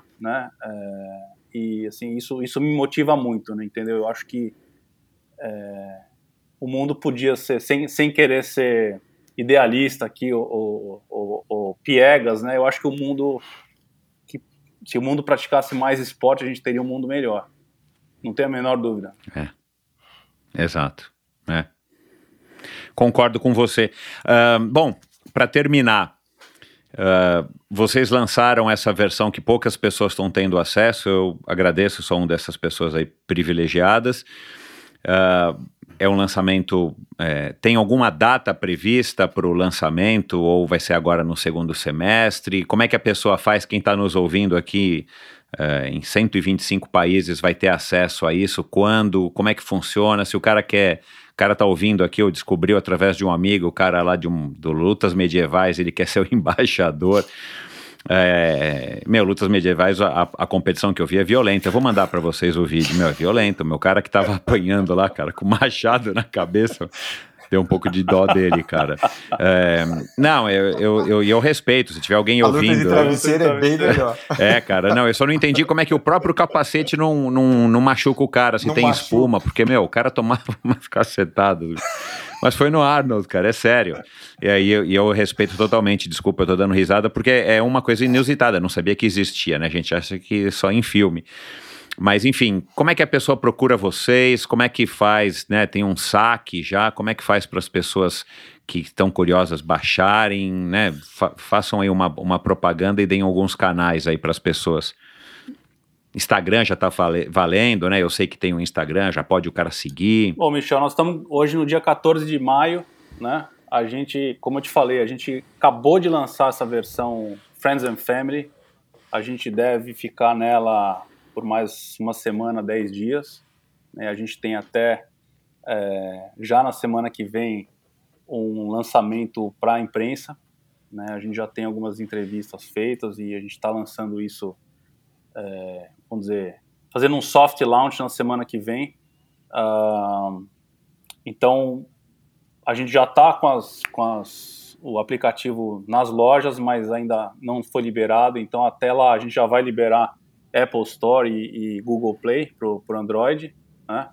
E também a gente está ativando já os nossos nossas redes sociais. Assim, a gente está tudo já, vamos dizer, preparado para para ligar o motor, né, é, para a gente poder começar a divulgar. Né, a gente tem um, bastante material já feito, né, então muito provavelmente é, a semana que vem a gente abre as cortinas aí, as pessoas vão poder baixar o aplicativo nas lojas, né, acessar nossas redes sociais e em relação a, a, a plataforma, acho que o Nico pode falar melhor do saque, a gente tem já isso preparado, é, para atender os eventuais sugestões, reclamações, é, bugs, né, que eles de fato acontecem. Né? Então, eu diria que a gente, a gente vai provavelmente para o ar, no ar em junho, né, Michel? Com, a gente vai estar tá em isso, a gente vai em junho, provavelmente então já está. A pessoa ah. que está ouvindo já está na, nas lojas. Se não tiver, vai estar tá nos ah, próximos então dias. A gente já vai estar tá com, com o carro alegórico na, na avenida aí, literalmente. Caramba, hein, meu? É, que eu... expectativa, que, é. que, que ansiedade que vocês devem estar. Tá. Fala, Nico. Não, é, os canais são esse mesmo. Tem o nosso site, você vai poder, se você quiser ser embaixador, é, é, tem lá todos os assuntos. Ah, tem um e-mail simples que é o suporte@esportidia.com. É, de novo, a gente conseguiu achar uma marca que ainda tinha o .com, então nós, nós temos o, o domínio. É, e provavelmente em junho a coisa já vai estar tá pegando fogo, assim, já a pessoa vai baixar e já vai achar o seu mapa de atividade cheio, os posts lá bombando. Ótimo. E quem estiver ouvindo pode. Eu não sei ainda se você falou 125 países, tomara que a gente alcance os países rápidos. uh, e aí nós estamos com esse desafio do, do, das línguas, mas eu acho que isso também até junho a gente vai começar a ter mais línguas aí. Não, pra, tem uma parte interessante aí, Michel, já que você falou da luta medieval, a gente tem o que a gente chama de Claim Your Sport.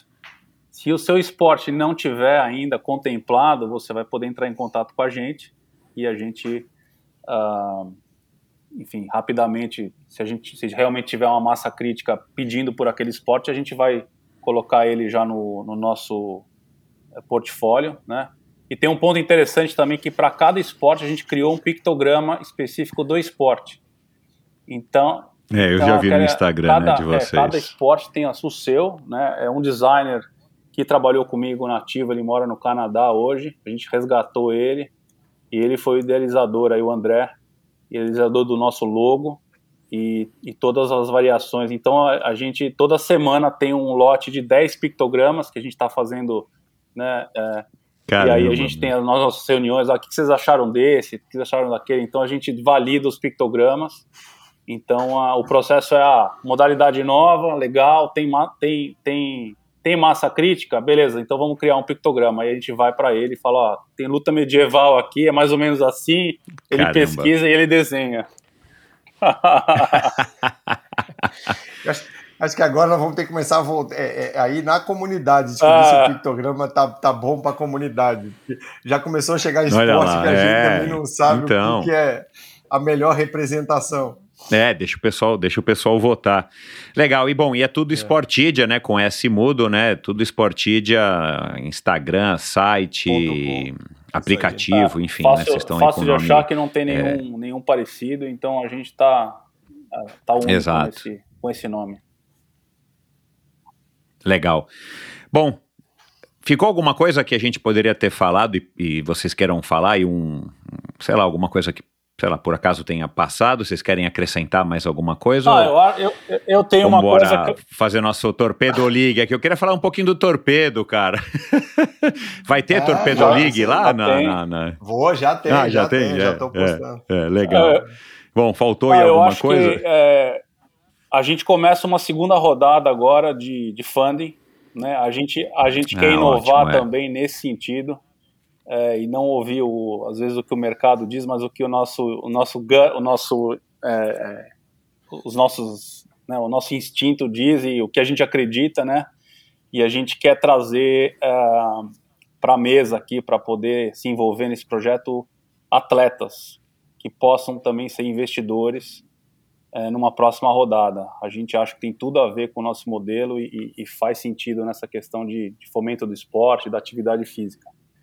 Então a gente está começando agora, né, uma, uma rodada de, de, funding já com o aplicativo funcionando e, e né, até até junho aí, quando a gente vai para o ar, é, a gente espera já ter um número de usuários Sportidians é, acessando e baixando o app e, e, acessando diariamente. Então a gente vai para uma outra fase aí na, no quesito de, de levantar fundos para a gente voar mais alto.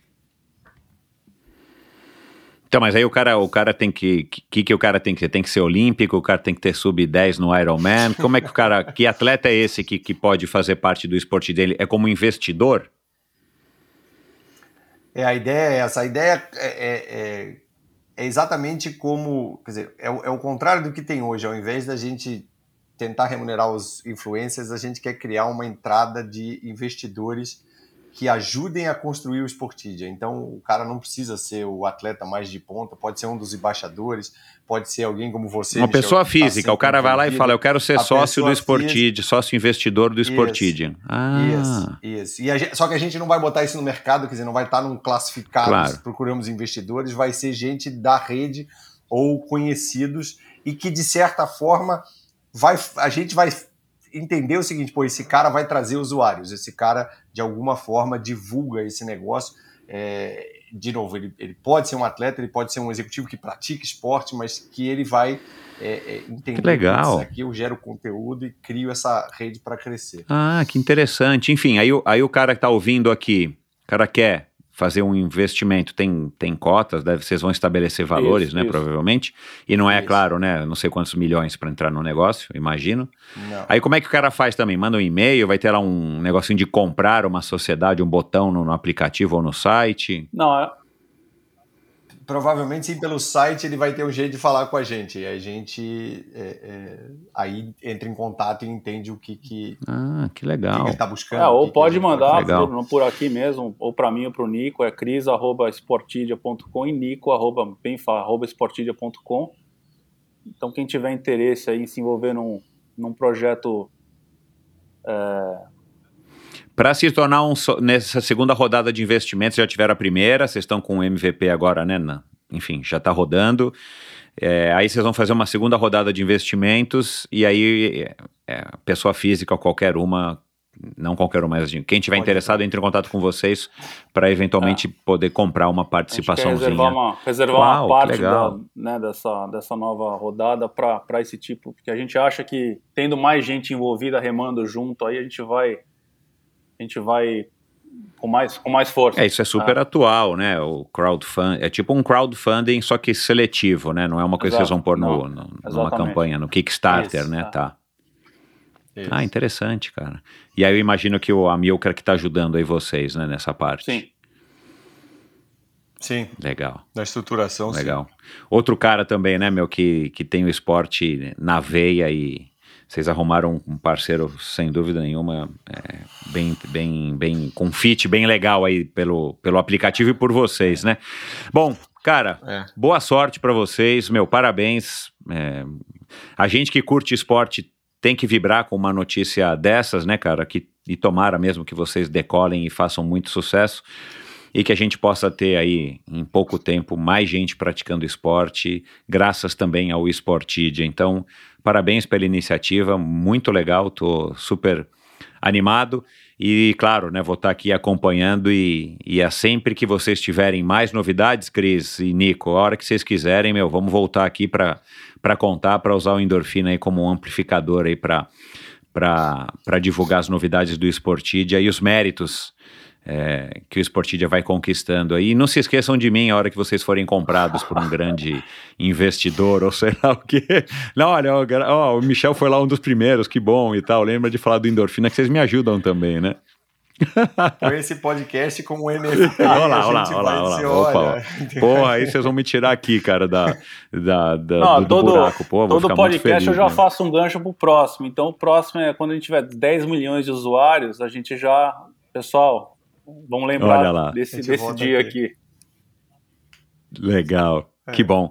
Pessoal, muito obrigado, parabéns aí pela iniciativa, foi uma conversa legal, tô, tô animado aí também por ter se, é, tô, assim, quero agradecer vocês pelo privilégio de estar me concedendo, já, vocês já foram no Joe Rogan ou no podcast do Lance, alguma coisa, ou é o seu primeiro é o podcast? primeiro, Michel. Você Olha é o lá, primeiro, pronto, olha lá.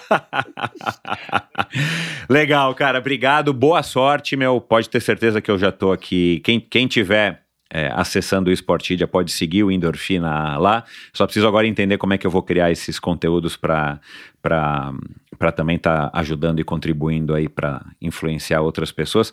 Mas é isso, pessoal. Muito obrigado, parabéns pela iniciativa e boa sorte para vocês dois que o Esportidia decole e voe cada vez mais alto. Obrigado, Michel. Um abração. Parabéns você aí também pelo trabalho. Você sabe que eu sou fã e ouço direto nos meus pedais aí o Endorfina. É legal, obrigado. Parabéns aí pela evolução aí do. Não é nem projeto, né? Do seu, do seu negócio, cara. Obrigado aí pela oportunidade. E que o Nico agora se torne ouvinte, né? tem Sou- o Claro, já, já te falei, sou- né? Tem o Sou Dijan, ouvinte no meio da nat... tem Esse Luiz meio aí, Se Lima. você quiser alguém para conversar com você, me dá um toque que eu boto você em contato fácil. Vou querer, vou querer, vou que querer. Gosta disso.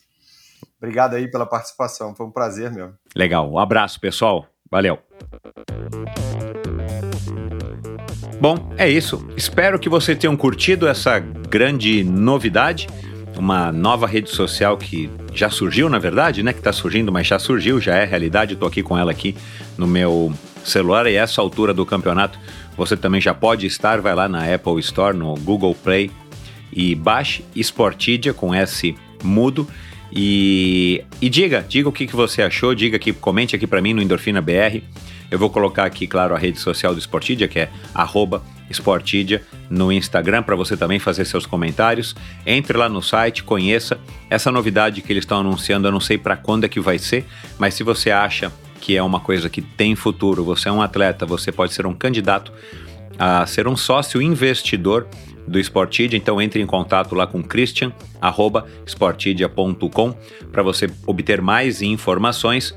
E claro, é, já falamos aqui né, durante o episódio, mas vou relembrar só vocês. O Christian já teve aqui para falar um pouco da história dele. É, e aí ele já estava com isso aí trama, é, é, é, tava armando já né, esse plano, claro, eu não sabia, mas é verdade, ele falou lá no final do episódio que a gente gravou no ano passado, exatamente um ano atrás, que ele tinha novidades para contar eventualmente. Eles já passaram por aqui de Jamadruga, que nós falamos, Alberto Clar, o Amilcar Altemani, que está lá através da MS Santini, a empresa dele, fazendo aí uma. É, dando uma bela mão aí para eles na, no Sportidia. É, Luiz Lima, quem que eu vou lembrar aqui? Poliano Okimoto, é claro, e grandes outros nadadores, principalmente os nadadores é, de grandes travessias, de distâncias. Mais recentemente, o Glauco Rangel, acho que foi o Glauco o último nadador que passou por aqui. Thiago Rebolo, os dois fizeram o canal da Mancha recentemente. Enfim, você encontra esses e todos os episódios do Endorfina lá no meu site, endorfinabr.com e também você entra em contato comigo, você segue, curte o Endorfina BR no Instagram e lá também é a maneira que você tem de entrar em contato comigo. Lembre-se que no meu site você encontra todos os episódios, links para todas as redes sociais dos convidados. Você encontra links aqui no caso desse episódio para alguns vídeos, alguns assuntos que eu acho que é, pode te ajudar a entender um pouquinho melhor essa história, para você matar a curiosidade. Então entra lá sempre no site, é uma maneira legal de você estar tá aprofundando é, o seu conhecimento, aprofundando a sua experiência de depois de ter ouvido aí o, cada um dos episódios. Lá também você encontra Claro, você pode ouvir todos os episódios, lá você encontra links para o meu canal no YouTube, onde, onde você vai poder assistir essa conversa. Aliás, no YouTube eu tô já faz um ano, um ano e pouquinho, né? Foi o primeiro episódio, foi exatamente com o Christian Kittler, você encontra lá alguns trechos da nossa conversa. É, você encontra também um link para poder apoiar financeiramente esse projeto. Seu projeto, esse projeto também depende, sim, do seu apoio. Então, a partir de 20 reais por mês, você pode contribuir com esse projeto e você já está contribuindo muito. Então, fique, sinta-se à vontade para ajudar a contribuir financeiramente com o Endorfina. E lá também você encontra um linkzinho lá para você preencher. E a partir já da próxima sexta-feira você recebe uma newsletter que já faz também mais de um ano que eu estou enviando essa newsletter semanal, toda sexta-feira um e-mail onde eu faço uma reflexão a respeito do convidado, onde eu faço, é, dou alguma dica de documentário, de filme, de livro, é, enfim, de assuntos que eu acho que são relevantes para serem compartilhados com vocês. Um e-mail curto, mas é um e-mail muito legal, uma curadoria aí que quem assina gosta. E então eu sou suspeito para falar, mas é, é, é, uma maneira legal também da gente estar tá interagindo e de vocês estarem emergindo um pouquinho mais aí no meu universo, no universo do endorfina. Então é isso. O Endorfina é, tem cinco anos, começou em junho de 2017 e é um prazer contar com a sua audiência. E então seja é, muito bem-vindo. Se você é novo no Endorfina, siga, compartilhe, assine o Endorfina no seu agregador de podcasts para que todo novo episódio baixe aí no seu, no seu smartphone, no seu tablet ou no seu computador, para você não perder nenhum, tá bom? Muito obrigado pela sua audiência e até o próximo episódio espetacular que, claro, já está gravado e vocês não perdem por esperar. Valeu! Esse episódio foi um oferecimento da Titanium Vida, Saúde e Previdência.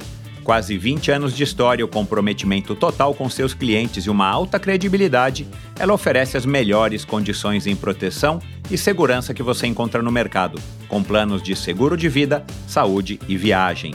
A Titanium oferece serviços para o seu bem-estar, como o seguro de vida resgatável, que além de resguardar e proteger o futuro das pessoas que você ama, te dá a opção de resgatar os valores em seu seguro para utilizá-los no que quiser ou precisar.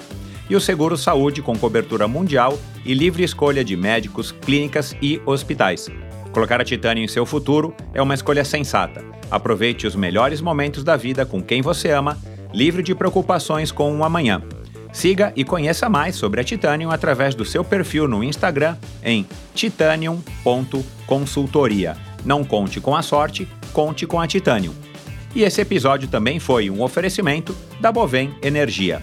Bovem, há uma década fornecendo energia e gerando resultados para consumidores no Mercado Livre. Quer ser livre? Fale com a Bovem, energia que inspira.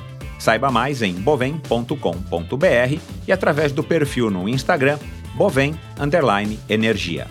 Esse e todos os episódios do Endorfina são editados pela produtora Pulsante. Obrigado por ouvir esse episódio do Endorfina. Acesse o endorfinabr.com, vá no post do episódio de hoje para conhecer um pouco mais sobre o meu convidado e alguns assuntos abordados em nossa conversa. Lá você ainda encontra todos os episódios do Endorfina. Siga o Endorfina BR no Instagram e confira imagens inéditas e inusitadas dos meus convidados. Participe enviando comentários e sugestões. Se você curtiu, colabore assinando Endorfina no seu agregador de podcasts preferido e compartilhando com seus amigos.